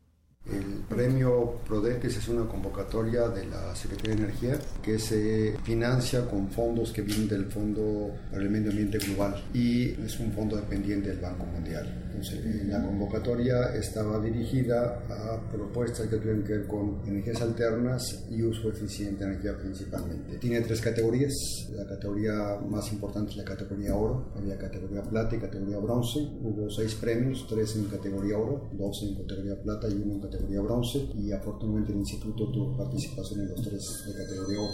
Los proyectos del instituto que lograron los premios en su máxima categoría fue el de instalación y operación de un sistema modular térmico para la deshidratación de alimentos DGA, que consiste en transferir a la empresa Pi Ingenera una tecnología que da un uso novedoso a la energía geotérmica, es decir, la deshidratación de alimentos para que ellos sigan los procesos que ya no les competiría como universidad. El segundo proyecto es propuesta para el aumento de la capacidad de desarrollo y producción de sistemas de almacenamiento de energía para su uso vehicular a gran escala, que consiste en el desarrollo de sistemas electrónicos para el control y monitoreo de grandes bancos de baterías de litio. Finalmente, el proyecto VUU, vehículo biohíbrido ultraligero de configuración variables con reducción del 80% de emisiones de dióxido de carbono. Este proyecto se asoció con la empresa Vehículos Urbanos Ultraligeros con el objetivo de desarrollar uno de propulsión humana y por baterías. Hasta aquí la información. Buenas tardes. Gracias, Vicky. Muy buenas tardes. Y gracias a quienes están también presentes a través de en redes sociales en arroba Prisma RU, Prisma RU en Facebook o a través del teléfono 5536-4339. Y bueno, pues por aquí nos escriben algunas personas, ya saben, platicando, comentando, comentando más bien algunos de los temas que aquí vamos presentando. Dice el Sarco sabroseando el lunes en Prisma RU con esa rolita. Yo pensé que con los chapulines, Sarco, pero bueno, también todo se disfruta también. Y Gerardo Contreras, Luis Enrique Amaya, eh, Román Becerril, José Luis Sánchez nos dice, eh, nos manda aquí una nota de de una nota informativa. Alistan festejo multicultural para el 1 de diciembre. Gracias, José Luis. Eddie Eddie, Alejandro Cardiel nos dice, en Tepeji del Río, en Hidalgo, tierra de mis antepasados, mi abuelita me llevaba a recolectar chapulines. Nada de insecticidas, bastaba con levantarse temprano e ir a la milpa a recolectarlos antes de que caliente la mañana, cuando están entumidos. Me fascinan, son una delicia. Gracias, Alex Cardiel. Bueno, también los que nos trajo aquí el doctor René Cerritos están deliciosos. Ya no lo pudimos platicar, pero trae de algunos con sal, condimentados con sal, otros con chilito y limón y otros con sabor a chocolate, es decir, les, les puso chocolate y bueno, hizo una mezcla de sabores riquísima que ya Emiliana pues no nos quiere soltar los chapulines, ni modo, se los va a comer todo solita. Pero bueno, vamos también a mandar saludos a Carlos Río Soto, a Gerard Contreras. Dice, recordemos la obra de otro universitario, Federico Arana, acerca de comer insectos. Saludos. Gracias, Gerard Contreras, que nos escribe aquí. El Sarco dice, esa entrevista me está sonando a que yo soy la muchachilla de Indias para ver si son seguros. No, fíjate que nos platicó ya cómo es el procedimiento. Primero se capturan los chapulines, luego se ponen a remojar, luego se hierven, luego se secan y luego ya les puedes poner algún tipo de condimento. Así es como él los hace, no los vende, solamente pues le gusta comerlos y los regala el doctor, así que le estamos muy agradecidos. Juanjo M también, editorial Enequén, Guerrero, Luis Sánchez Hurtado, Paula del Este, eh, Alejandro Cardiel, que además nos mandaba ayer una fotografía del partido de Pumas. Quedaron uno a uno, ¿verdad? Quedaron uno a uno con, con Santos, fue, ¿verdad? Bueno, pues ni modo, no pudimos ganar ahí en el Estadio Olímpico. El defensor de Radio y TV UNAM también le mandamos siempre muchísimos saludos, el IFS UNAM también y a todas las personas que se sumen aquí con nosotros a este espacio. Dice Chapulines con limón y chilito, qué delicia. Gracias, Alex. Y vamos a continuar ahora con la información de mi compañera Cindy Pérez Ramírez. Estiman académicos de la UNAM un crecimiento económico promedio de 1.4% para el próximo año. Adelante, Cindy. ¿Qué tal, Deyanira? Muy buenas tardes. Me da mucho gusto saludarte a ti y al auditorio de Prisma RU durante la reunión trimestral del Centro de Modelística y Pronósticos Económicos CEMPE de la Facultad de Economía de la UNAM, Eduardo Loría, titular del CEMPE, explicó que este crecimiento se da por factores técnicos internos y externos y a variables de descomposición social. Entre los factores internos se encuentran el aumento a los precios de los energéticos, el posible aumento salarial que podría ser superior a la productividad, el incremento al déficit primario y la falta de cohesión entre los poderes ejecutivo y legislativo durante el nuevo gobierno que puede desincronizar las políticas públicas. Vamos a escucharlo. Vamos a seguir viendo otras variables de riesgo y de incertidumbre. Pensábamos que el promedio de crecimiento de aquí al año 2020 sería de 2.15 en por medio. El ajuste que hicimos, el crecimiento sería de 1.4 por toda la lectura que están haciendo los mercados. La incertidumbre le está pegando de manera crucial a la inversión privada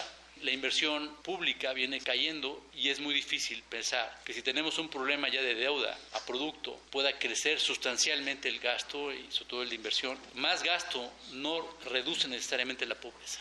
Otro elemento es el empeoramiento de la balanza comercial de Estados Unidos por su guerra comercial y el probable fin del ciclo económico expansivo de la Unión Americana estimado para 2020, que tiene un encadenamiento estrecho con la economía mexicana desde 1993. En el evento también estuvo John Soldevilla, consultor maestro en planeación y desarrollo por el Centro de Investigación y Docencia Económicas CIDE, quien remarcó que ninguna de las medidas en materia económica anunciadas por el próximo gobierno, como el aumento al consumo, al gasto público que es deficitario, creación de empleos, aumento de exportaciones, es sostenible en el largo plazo, por lo que la única variable que nos queda es la inversión. Hasta aquí el reporte. Muy buenas tardes.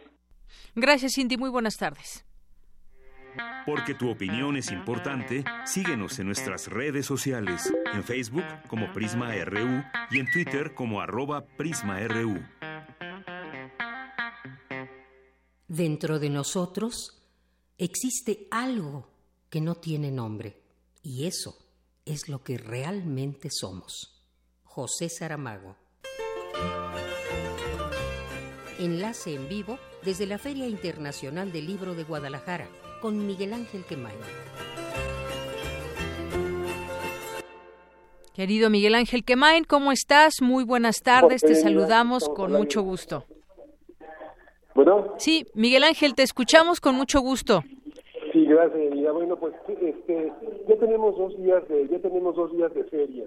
Este fin de semana te voy a hacer un pequeño resumen porque es importante que conozcamos cuál ha sido como el sentido de las principales actividades de la feria. Se inauguró con el premio Juan Rulfo a, a Ida Vital, esta extraordinaria poeta uruguaya que estuvo entre nosotros de 1974 a 1984, casada y viuda ahora de Enrique Fierro, otro de los grandes poetas uruguayos, de, de, un gran poeta latinoamericano de origen uruguayo. Es un premio, un gran reconocimiento que se suma al reconocimiento del premio Cervantes, lo que le da a Guadalajara y a México una gran presencia en el orden de nuestra lengua de una, de una manera muy importante. También entre las actividades importantes, las tres grandes ausencias, que eh, la, la, primera de ellas es de Fernando del Paso, que falleció unos días antes de la feria, muestra la importancia que, tenía del Paso en, la, en las actividades de la feria como un hombre de letras eh, del más importante vivo en Jalisco, uno de los grandes representantes de este estado ahora tan potente con 32 años de feria y que ha significado pues una pérdida una pérdida enorme en materia también de las actividades que ahora se vuelcan como un homenaje a las a los aspectos en los que él iba a participar. También un, un aspecto muy importante que para todos los latinoamericanos es significativo son los 90 años de Carlos Fuentes.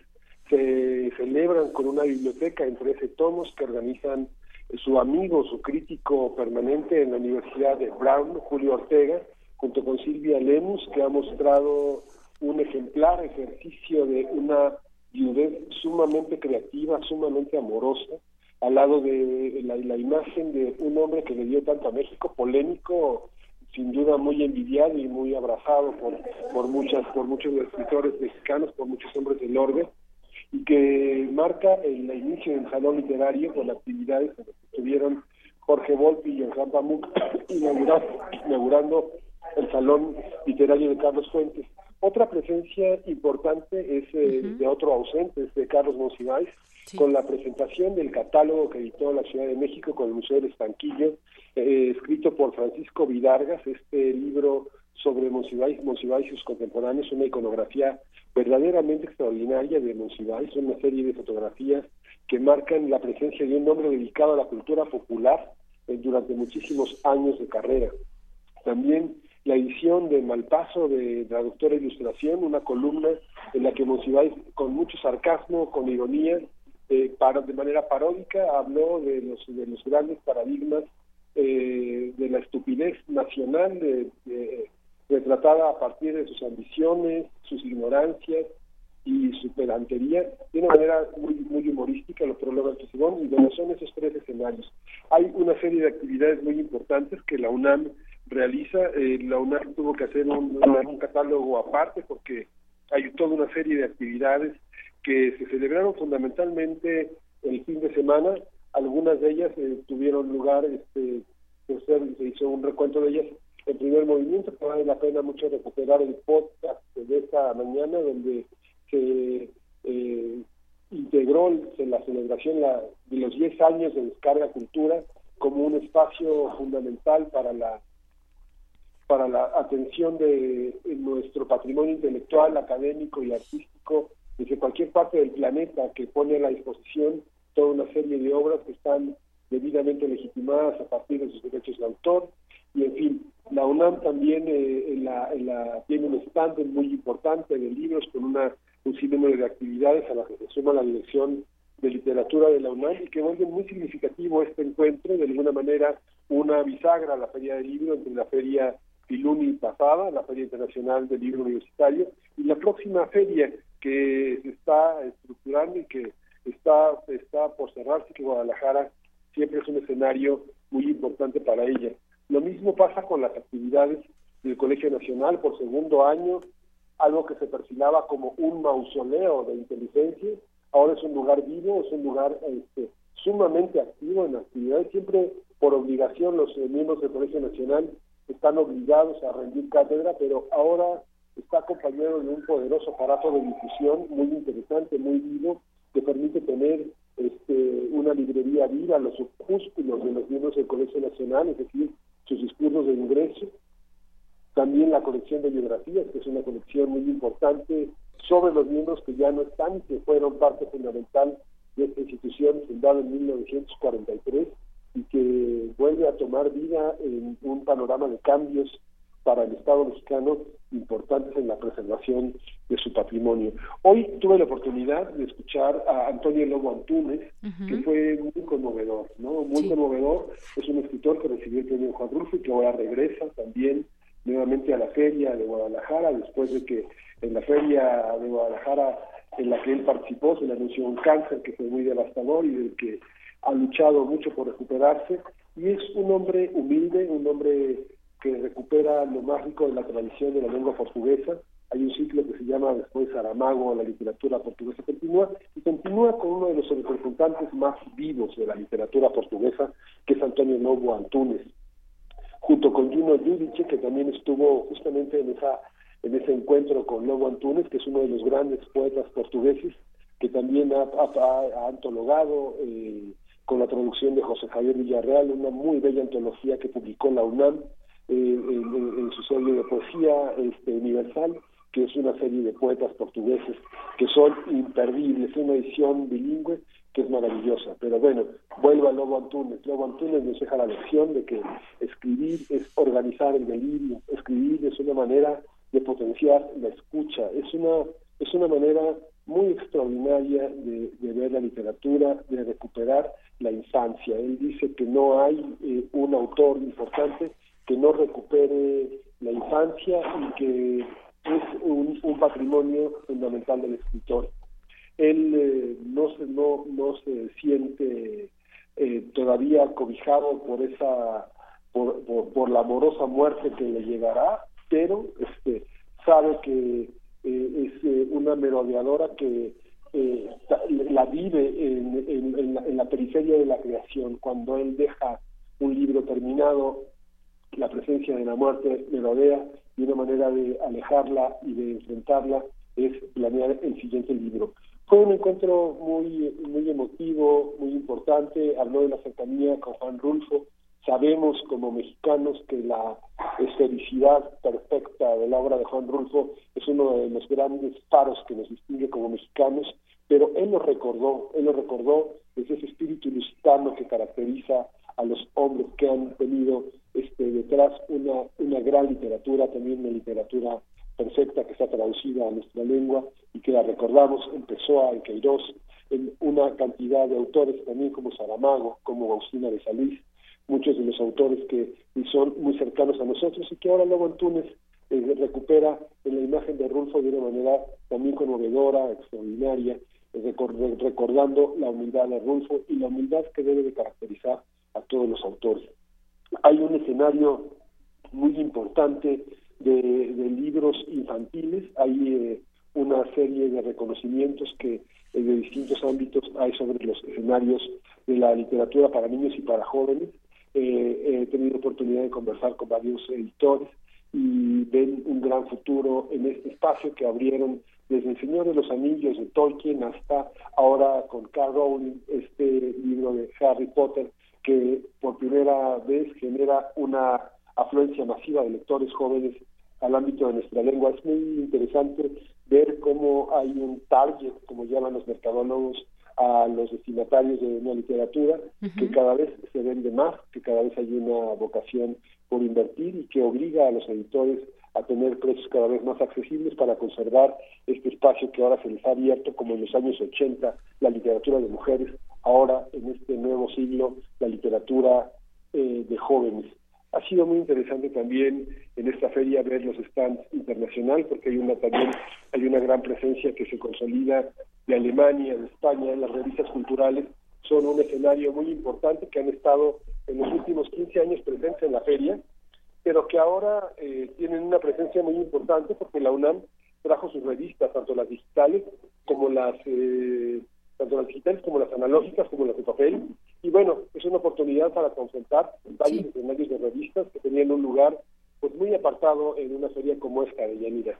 Y bueno este, es inevitable recordar este, yo tuve la oportunidad de visitar esta feria hace 32 años y bueno para transmitir había la gran herramienta de una tarjeta telefónica había dos faxes y cuatro mesas. Ahora la tecnología permite tener aplicaciones, nuestros eh, radioescuchas pueden seguir la feria en transmisiones vía streaming, en Facebook, en, en Twitter, mediante la aplicación que está en la feria, FIL este, 2018, que hace la Universidad de Guadalajara. Y bueno, hay muchísimas actividades que, que este, que referir. La UNAM prácticamente terminó con este fin de semana muchas de las actividades. La próxima es la presentación del libro de Rodolfo Walsh, que presentarán Jorge Volpi y Rosa Beltrán, entre otros, entre otros presentadores.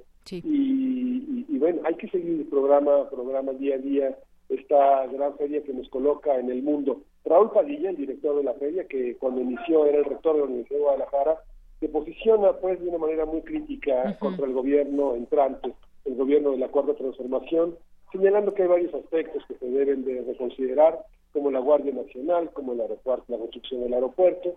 Sabemos que Raúl Padilla tuvo muchas promesas para ser eh, un funcionario importante en los gobiernos.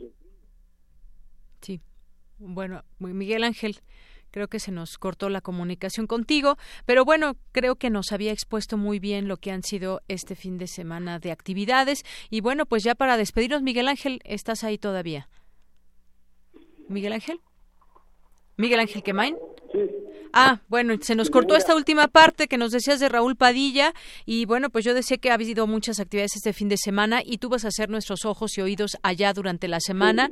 muchas actividades. Lo que de Padilla es que bueno, había un posicionamiento importante, bueno, porque era el representante de Ricardo Anaya en, el debate cultural, pero bueno, es interesante este, darse cuenta que la feria es eh, absolutamente multicultural, este, de, una gran diversidad y que bueno hay posicionamientos de todas partes y, posiciones de todos los de todos los sectores. Vale la pena seguir la parte política que también es muy interesante porque es nuestra posición también frente al mundo. Hay muchísimos muchísimos extranjeros, muchísimos periodistas de todas partes y muchísimos editores del mundo. Por eso vale la pena, vale la pena seguirla y vale la pena ver las reacciones en la prensa nacional e internacional. Claro, un lugar idóneo para la discusión. Así que, pues Miguel Ángel Quemain te decía, vas a ser nuestros ojos y oídos allá durante esta semana. Mañana nos escuchamos con más información que nos tengas. Gracias, Yanira.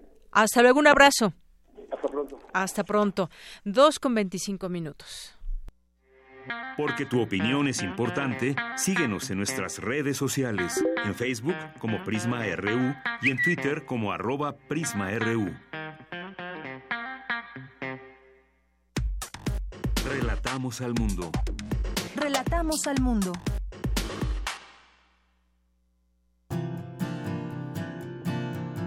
Gaceta UNAM.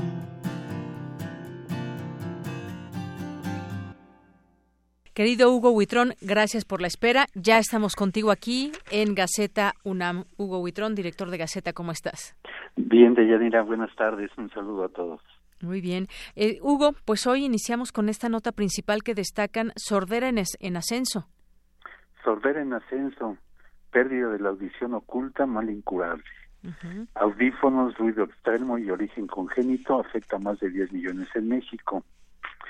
Es, estamos hablando sobre este problema que de perder la capacidad de escuchar, pues resulta impensable para algunas personas pero la realidad es que de unos años a la fecha se ha detectado, se ha detectado una afección auditiva denominada pérdida de la audición, nos dice Alfredo Vega Larcón, especialista de la Facultad de Medicina. Hay que tener mucho cuidado con los audífonos, nos dicen accederse en los rangos de volumen recomendados, no usarlos más de una hora al día, en el nivel 6 o a 60% de volumen en cualquier aparato. Así es. Y el uso de medicamentos también puede alterar nuestra audición. Y hay un uso de medicamentos también que nos pueden afectar. Así es. ¿Qué más, Hugo? Cuéntanos. Mira, también se entregaron los, principales eh, premios, el, el Premio Universidad Nacional y los reconocimientos de distinción Universidad Nacional para jóvenes académicos 2018. Esto los entregó nuestro rector, Enrique Graue, en una ceremonia donde asistieron los 30 premiados y sus familiares. Y con esto se reconoce el talento de eh, la UNAM reconoce el talento de sus mejores académicos. En otra nota tenemos que eh, la UNAM apoya a niños con leucemia, esto a través del Laboratorio Nacional de Citometría de Flujo del Instituto de Investigaciones Biomédicas. Se apoyan a infantes de escasos recursos con esta enfermedad. Y un cáncer muy común en los niños, desafortunadamente. Desafortunadamente. Y tenemos otra nota donde dice que nos dice pronósticos certeros de fenómenos naturales. eh, especialistas del UNAM realizan pronósticos numéricos meteorológicos de oleaje, circulación oceánica, ceniza volcánica y calidad del aire, para dar información útil y ayudar a mitigar desastres en el territorio nacional. Esto se realiza en el Centro de Ciencias de la Atmósfera. Y que la prevención pues es muy importante para las zonas donde azotan estos fenómenos naturales, Hugo. Efectivamente.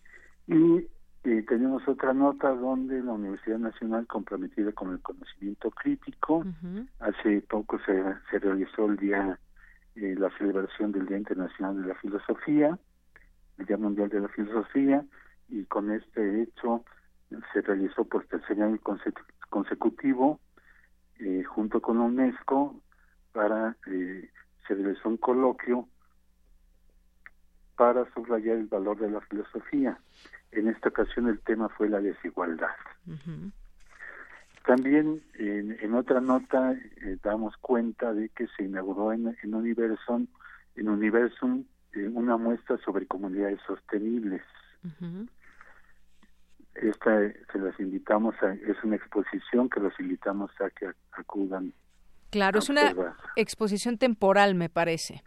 Sí, así, efectivamente. Así que un buen pretexto para ir a Universo.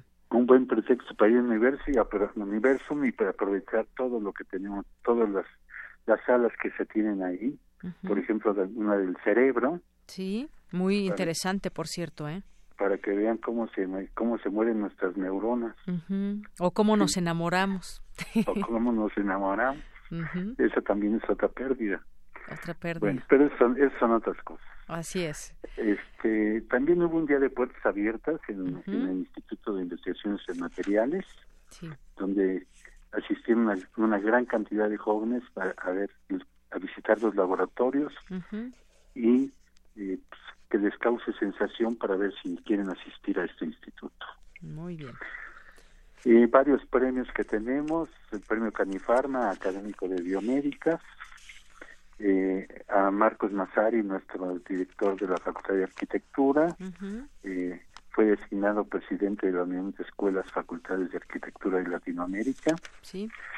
Hubo el, un aniversario más, el 39 aniversario de la APAUNAM.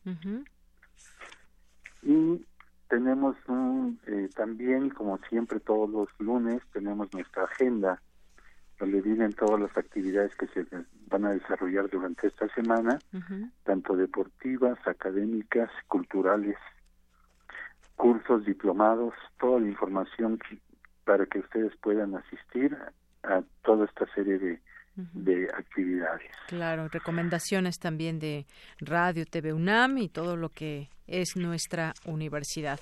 Pues así es, Hugo. Muchas gracias por esta, por platicarnos lo que trae hoy en sus páginas la Gaceta de la UNAM. Gracias a ustedes, Yanire. No se olviden que esta semana empieza la liguilla. Pumas va a jugar contra Tigres de Nuevo León. El, este, este jueves visita visita a los Tigres y el domingo tenemos el partido en el Estadio Olímpico Universitario. Muy bien, pues ahí estamos pendientes también de esas actividades. Gracias, Hugo Buitrón. Gracias a ustedes y no se olviden, sean felices y que nos pueden seguir en gaceta.unam.mx. Muy bien, pues gracias y un abrazo, Hugo. Hasta luego. Buenas tardes. Buenas tardes. Porque tu opinión es importante, síguenos en nuestras redes sociales, en Facebook como Prisma RU y en Twitter como arroba PrismaRU. Relatamos al mundo. Relatamos al mundo. Internacional RU.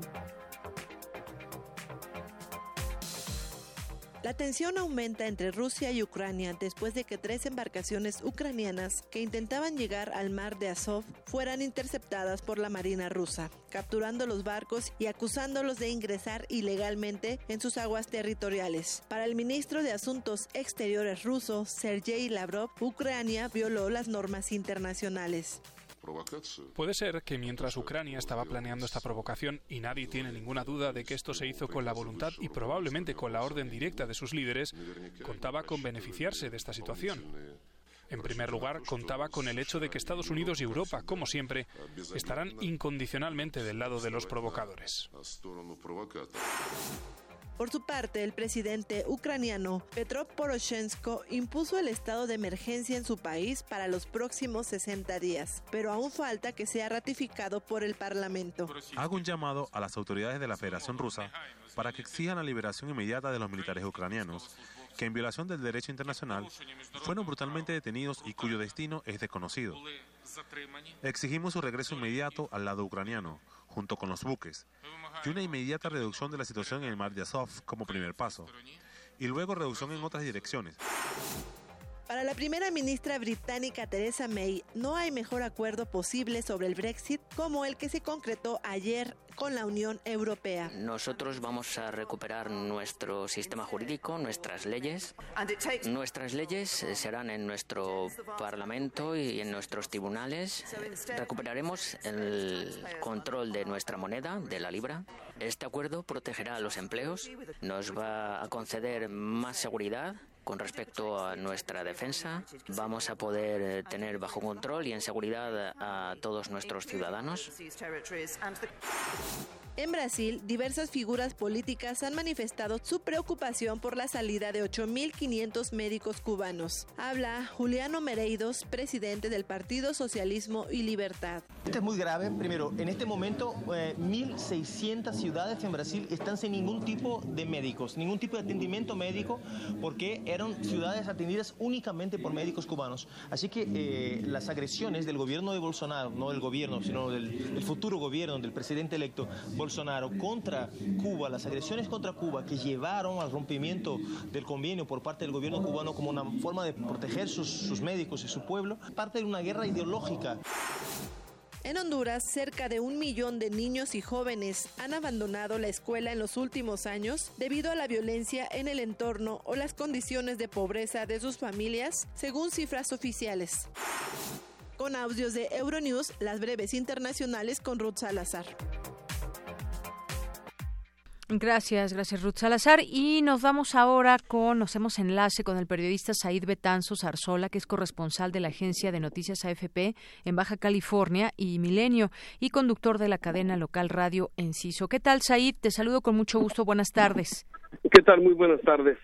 Pues platícanos sobre los, lo que ha pasado en las últimas horas eh, con esta caravana de migrantes allá en Tijuana. Eh, vimos que ya eh, pues fueron repelidos con gases lacrimógenos, hay deportaciones, enfrentamientos entre la patrulla fronteriza de Estados Unidos y los centroamericanos. ¿Cómo están las cosas?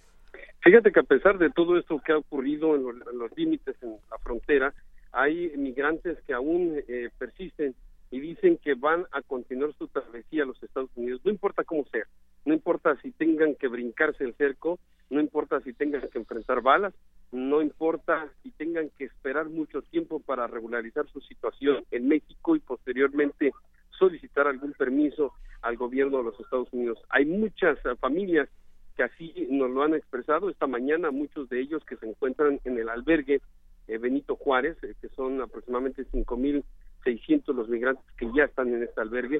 Bueno, pues eh, la verdad es que están eh, preocupados por lo que ocurrió ayer, por estos aproximadamente 500 emigrantes centroamericanos, preocupados porque de alguna forma dicen no es lo que nosotros queremos, no es lo que queríamos mostrar, no nos interesa ese tipo de violencia. Son pequeños grupos, dicen, pero que finalmente ahora los ponen en riesgo.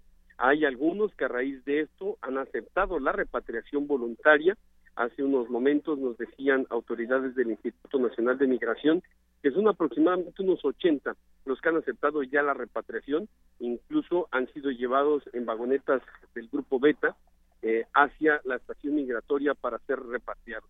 Otros 50 eh, más aproximadamente serán deportados por el gobierno de México debido a que están involucrados en los disturbios que se registraron ayer en los dos puntos fronterizos, tanto del lado este como del oeste, y en donde, bueno, se dio eh, se dieron estos enfrentamientos. Hoy también la Policía Federal ha montado ya un cerco mayor de seguridad en todo el perímetro en donde se encuentra este albergue de, eh, este albergue de la Unidad Benito Juárez. Eh, hay mucha tranquilidad, te puedo decir, al interior de este albergue.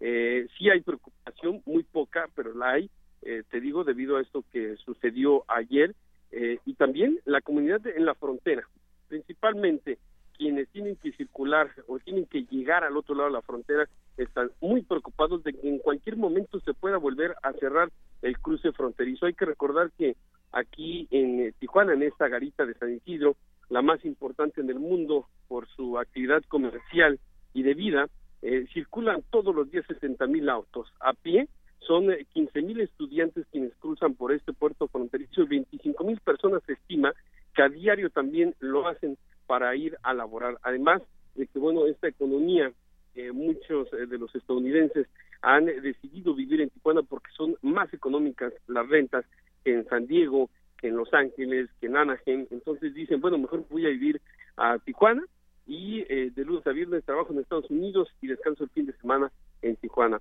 Es esto lo que se ha visto afectado y es el temor que hay de muchos, muchos residentes en la frontera, el clúster médico eh, que ha perdido millones, millones de dólares debido a que la gran mayoría de sus pacientes son estadounidenses y han cancelado citas debido al, arribo de esta caravana migrante y que en tan solo una semana ha ocasionado el cierre de la frontera durante tres días. Pero ayer fue el mayor, ayer fueron eh, horas el, el, cruce vehicular y cinco el cruce peatonal. Así que bueno, vamos a esperar a ver qué sucede, qué dicen las autoridades. También les adelanto que hace unos minutos nos decía el eh, tesorero del ayuntamiento, Ricardo Chavarría, del ayuntamiento de Tijuana, que ya están por concretar un acuerdo con una compañía, no nos dijo cuál, sí. pero el nombre, en donde abrirán el segundo albergue, sobre todo para evitar que continúe el hacinamiento en esta unidad deportiva Benito Juárez.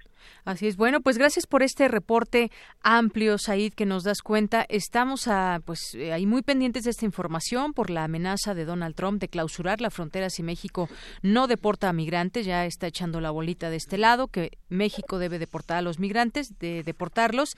Y bueno, pues el albergue de Tijuana, por su parte, que rebasa su cupo.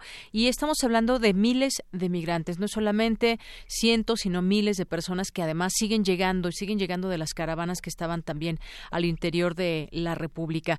Gracias, Said, por lo pronto por este reporte. Muy buenas tardes. Muy buenas tardes. Said Betanzo Zarzola, corresponsal de la agencia de noticias AFP. Y gracias a Armando Cruz, que aquí nos, nos manda un mensaje y nos dice, los chapulines más fáciles de comer son los pequeñitos y los que no se pueden tragar son los que nada más se dedican a grillar y a brincar de un partido a otro. Muchísimas gracias por esta información, al igual que el profesor Franco Gutiérrez, integrante de los grupos culturales especializados, nos comparte un comentario vía telefónica que no nos da tiempo de leer, pero lo leemos mañana. Por lo pronto, gracias, profesor Franco.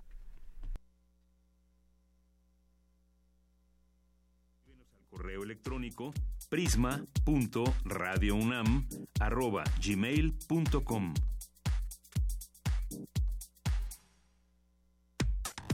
Relatamos al mundo. Relatamos al mundo.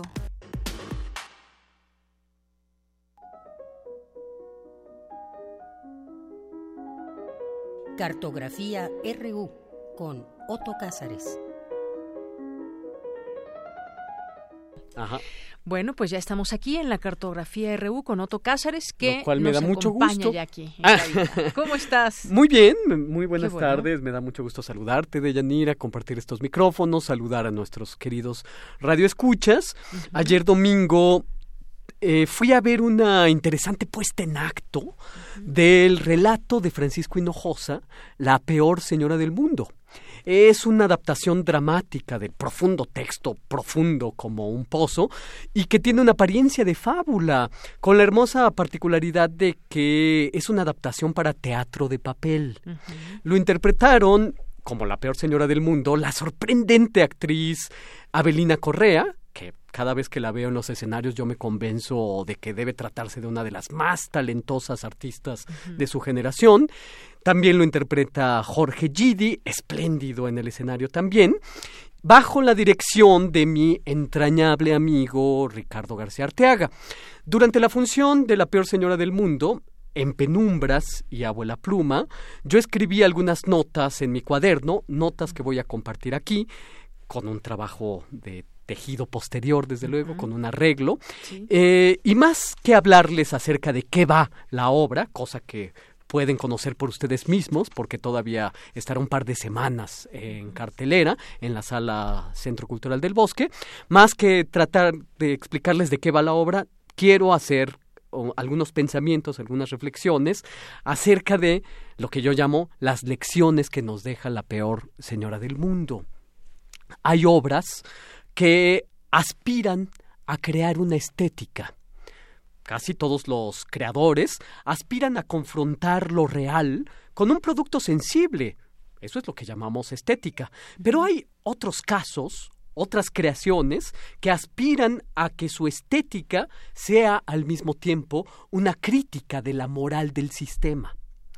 Estos últimos casos de creadores que intentan que su estética sea al mismo tiempo una crítica de la moral del sistema, a veces pueden resultar insoportables por su tono aleccionador, por su tono de seriedad, por su tono de solemnidad, que no es otra cosa más que acartonamiento. Claro, esto ocurre cuando la obra no está envuelta en las vestimentas del humor y de la lucidez, como ocurre en La peor señora del mundo. Se necesita mucho humor, mucha levedad, mucha rapidez, todas esas categorías tan famosas que propuso el escritor Italo Calvino para la literatura del nuevo milenio, este milenio que tiene 18 años y que llega a su mayoría de edad.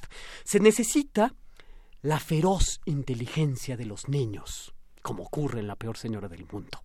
La creación artística no es solo un producto, no es solo una pintura, no es solo un libro, no es solo una puesta en acto, es al mismo tiempo un enorme acto de riesgo. Arriesga la obra artística posibilidades. La obra artística corre el riesgo de dar una respuesta definitiva a algo que no necesita respuestas definitivas. Estamos rodeados de respuestas de Yanira y Radio Escuchas.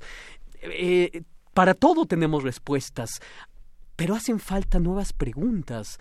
Hay un gran filósofo muy poco leído, porque murió muy joven y que solo tuvo tiempo de escribir un libro, pero de mucha importancia, que es Franz Rosenzweig, y su libro es La estrella de la redención. Pues bien, él decía en su libro, con mucha razón, que Moisés no entró a la tierra prometida, solo señaló la puerta abierta. La peor señora del mundo señala una puerta abierta y tiene la feroz inteligencia de un niño. Una de las lecciones iluminadas de la peor señora del mundo es que nos dice repetidamente a los que vemos la obra, hay que saber internarnos en lo inédito y aprender al mismo tiempo que inventamos. Esos serían, en verdad, los principios crítico-creadores. Una comunidad tiene que encontrar la manera de sortear la maldad de la peor señora del mundo. ¿Y cómo sortea la maldad de esta señora? Pues inventando un mecanismo ingenioso de percepción que ella crea que la peor señora del mundo crea que cuando lo que hace con mucho gusto, que es rasguñar, pellizcar, patear, morder, crea que está en realidad haciendo un bien a la comunidad. Este juego de percepción es muy divertido de ver en escena. Lo que cambia no es el celaje escenográfico, no cambia la noche por el día, lo que cambia es el contrato social que se reorganiza bajo el imperativo del juego, la invención y el bien común. Lo que me parece sumamente conmovedor de la obra La peor señora del mundo es que nunca irrumpe con la libertad de la peor señora. Nunca irrumpe con la libertad de la peor señora para hacer el mal. Al final, la peor señora termina haciendo helados de pistache porque cree que todo el mundo odia el helado de pistache o la peor señora del mundo termina financiando los estudios de posgrado de un personaje en el extranjero y todo, solo porque éste se acercó a ella y le dijo cuánto odiaba la escuela. la peor señora del mundo sigue haciendo lo que ella cree que es el mal, pero la comunidad lo ha arreglado todo para que su mal sea fecundo. Es como el Mefistófeles del Fausto de Goethe, que se define a sí mismo como el que queriendo hacer el mal termina haciendo el bien. De modo que este relato es muy sabio y tiene toda la apariencia de una fábula. El arte entero del padre de la introspección literaria, Michel de Montaigne, en sus ensayos famosos, tiene la apariencia de la sabiduría. ¿O es precisamente al revés? ¿Es su enorme sabiduría la que tiene apariencia de arte? La comunidad que vive bajo el yugo de la peor señora del mundo tiene que reinventar sus funciones, tiene que volverse sabia, jugando tiene que volverse sabia. Eh, es más difícil eh, nacer, renacer que nacer, pero es posible. Hay que poder recomenzar y esa sería la auténtica redención social, es el equivalente de que en el plano de la vida privada vuelvas a tomar las riendas de ideas sofocadas por el tiempo, o es el equivalente de recoger las hojas muertas de tu corazón, barrerlas para recomenzar con latidos inéditos. Así, la comunidad que rodea a la peor señora del mundo tiene que reinventarse, tiene que barrer las hojas muertas de su corazón. Otra lección de la peor señora del mundo es que eh, la desnudez nos obligó a la creación de herramientas. La desnudez de sentido ante la violencia, ante la maldad, nos fuerza la invención. La crítica, el ejercicio crítico es ya una ética, como ya he dicho, pero es una ética para pasado mañana, esa ética queda en el futuro. Por eso, viendo esta obrita de papel, hay que adelantar los relojes. Esa obrita queda en el futuro. Es la acción que deberemos practicar en lo sucesivo y de eso yo quiero acordarme pasado mañana cuando la cotidianeidad me aviente su fría y gris losa. En suma, la peor señora del mundo es una obrita de papel que es una crítica para poseer la realidad y para poseernos a nosotros mismos ¿Y saben qué es lo mejor? Que todo esto se hace riendo, riendo muchísimo, a carcajadas. Eso lo eh, garantiza Belina Correa en el escenario. Uno se carcajea de esta obrita de papel. Es una obrita de papel que se abre como un libro, y que se despliegue y que despliega sus hojas al viento. Estos teatritos de papel mm, son la figuración lúdica de la máquina teatral barroca, aquella llena de ingenios y de poleas, de personajes que entran desde lo alto, es el llamado Deus ex machina. Eh, está lleno de nubes y de remolinos, de tormentas, merced al ingenio técnico y mecánico. Aquí es como la gran escenificación barroca, pero manejada con los dedos. Para terminar, voy a decir que eh, la impresión que nos produce la peor señora del mundo es la de una lección puramente ética para los que como nosotros navegamos a tontas y a locas por el océano de la realidad. La peor señora es la puesta en acto de unos seres literarios intensamente vivos y muy parecidos a nosotros, y que frente a la realidad buscamos cultivar el jardín de un mundo que no es el mejor de los mundos posibles, para decirlo como Voltaire, pero que aún así tiene que cultivarse con las más bellas flores para incidir la realidad y poder cambiarla. Las flores que inciden en la realidad son acciones muy concretas, acciones comunitarias. Es la fábula de la oposición como potencia, donde la ética es el campo de acción y su fruto una comunidad en búsqueda, es decir, una comunidad política, politizada, Qué bella forma esta de disipar con flores explosivas las pesadas tinieblas que ennegrecen nuestros días. Eh, cuando Hércules en sus trabajos tuvo que descender a los infiernos, tuvo que ingeniárselas para cruzar el umbral custodiado por el terrible perro de tres cabezas cancerbero. Pero Hércules llegó al infierno con una estratagema eh, inobjetable. Le empezó a hacer cariñitos al cancerbero y le empezó a hacer mimos. Acarició por primera vez al monstruoso perrito que se echó sobre el lomo sacando las tres lenguas de las tres fauces para que Hércules le acariciara la pancita. Esta sabiduría antigua habita en la sabiduría de Francisco Hinojosa y su relato La peor señora del mundo. Y la sustancia civilizatoria de esta fábula explota de sentidos artísticos con esta espléndida versión de teatro en papel que cultiva la razón, la verdad y la bondad en el jardín de la realidad. Y esto es lo que yo tengo que decir este lunes 26 de noviembre de 2018. ¿Cuántas cosas derivan de una obra de teatro? Oh, sí. Muchísimas. Ahí es el microcosmos que se vuelve el, mundo interpretable, lleno de sentidos. Bien, pues muchas gracias, Otto Cázares. De nada, vámonos al, a la sobremesa. A la sobremesa. Sala Julián Carrillo presenta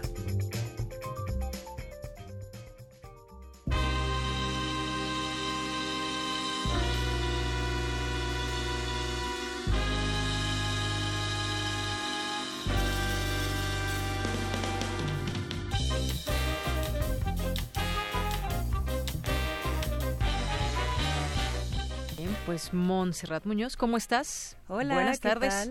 Voz del mundo.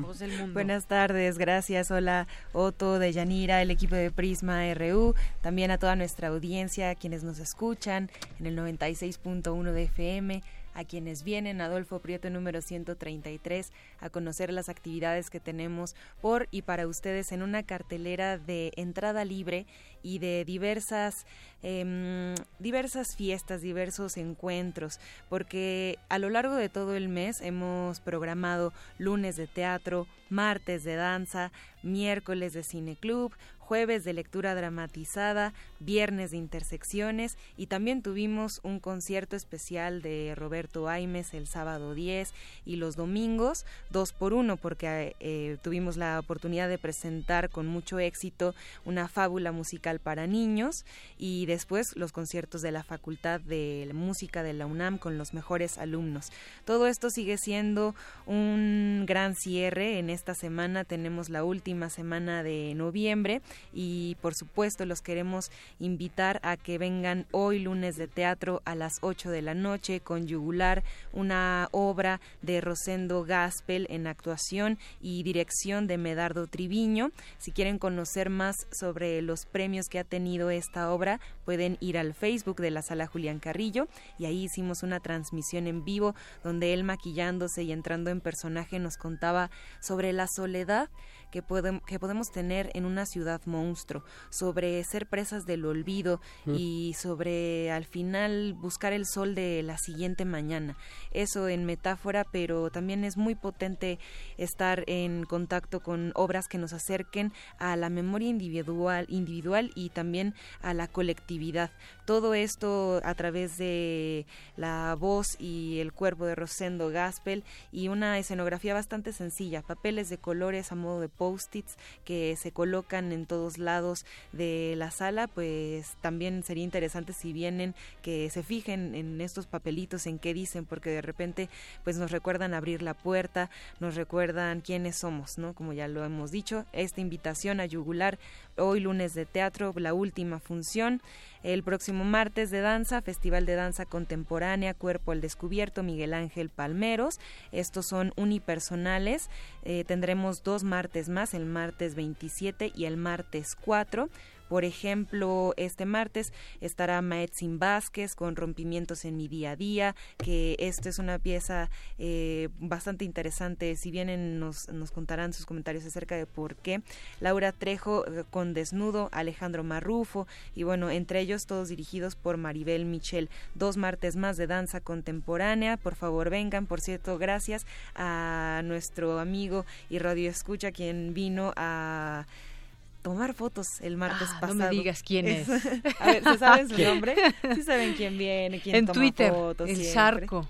¿Y qué, ¿En serio? ¿Fue el Nos- fotógrafo sí, oficial? Exactamente, Mira vamos a compartir. ¿Y unas sí fotos salieron bien las fotos? De verdad, bastante muy bien. bastante bien. Algunos eh, barridos por el movimiento, pero les dio una vibra y unos colores interesantes. Ah, muy bien, Véanlas aplicó en la galería. muchacho.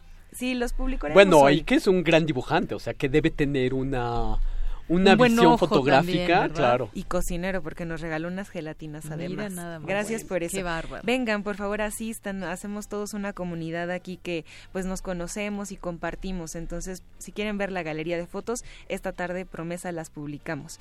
También el miércoles será un día muy especial porque en el Cineclub em, tenemos la visión de mujeres detrás y delante de la cámara documental.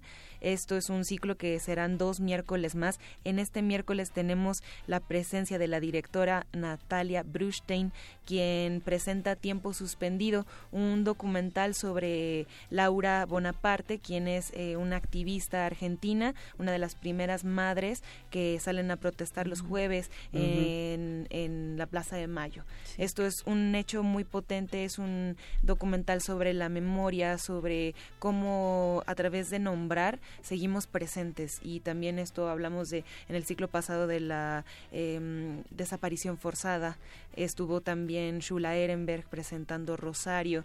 Eh, esto es una de- oportunidad de oro, insisto, porque no muchas veces tenemos la oportunidad de conocer de viva fuente la perspectiva, ¿no? Entonces, a pesar de que son eh, eh, películas documentales que son o recientes, en el caso, por ejemplo, de la siguiente función con Tatiana Hueso, que presentará Tempestad, también es válido hacer este arco en la memoria y pues mucho más si nos acompañan este miércoles a las 6, proyectamos Tiempo Suspendido de Natalia Brustein. Los jueves, lectura dramatizada a las 8 de la noche, Patria Fosa Común, por cierto, aquí detrás de la de la vitrina está Héctor Salic, Oh, quien sí. hizo Ah, adaptación no. eh, literaria para estos testimonios, eh, crónicas, relatos periodísticos acerca del 68, eh, seis actores en escena dirigidos Mm. por Eduardo Ruiz Aviñón, no se la pierdan, por favor, tenemos que ser parte de, de esto y ser parte también es venir, compartir y hacer, eh, de nuevo insisto, parte de la historia, de la historia que se mantiene viva en nuestro país y que también se conmemora y se celebra a través de hacer mucho más resistencia a través de las artes, creo yo.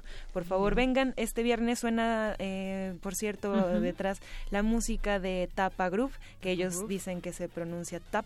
Pero es porque empezaron siendo cuatro y esto es en eh, Tolteca el número cuatro, me Ah, parece. Y pues bueno, Tapa Group viene con su ritmo y fusión, suenan un poco a ska, suenan un poco como a swing, suenan de repente también entre múltiples, múltiples instrumentos. Pues una orquesta de bastante fiesta y diversión. Por favor, vengan este viernes a las 9 de la noche para estar en. Intersecciones, también transmisión en vivo. Y pues así terminamos eh, la cartelera de noviembre. Ya me iba a ir encarrerada con el fin de semana, pero pues también les agradecemos a todos quienes vinieron Claro. los fines de semana. Pues ya nos vamos. Muchas gracias, Monserrat Muñoz. Gracias, Soto Casa. Gracias, a todo gracias el equipo. Y bueno, llevamos los micrófonos hasta Guadalajara. Ya se encuentra todo el equipo de Escaparate 961. A todo el equipo técnico que también acompaña estas emisiones que escuchamos en la mañana y en la tarde. Gracias. Les mandamos muchos saludos desde aquí. Buenas tardes. Mi nombre es Deyanira Morán y en nombre de todo el equipo. Gracias, buenas tardes y buen provecho.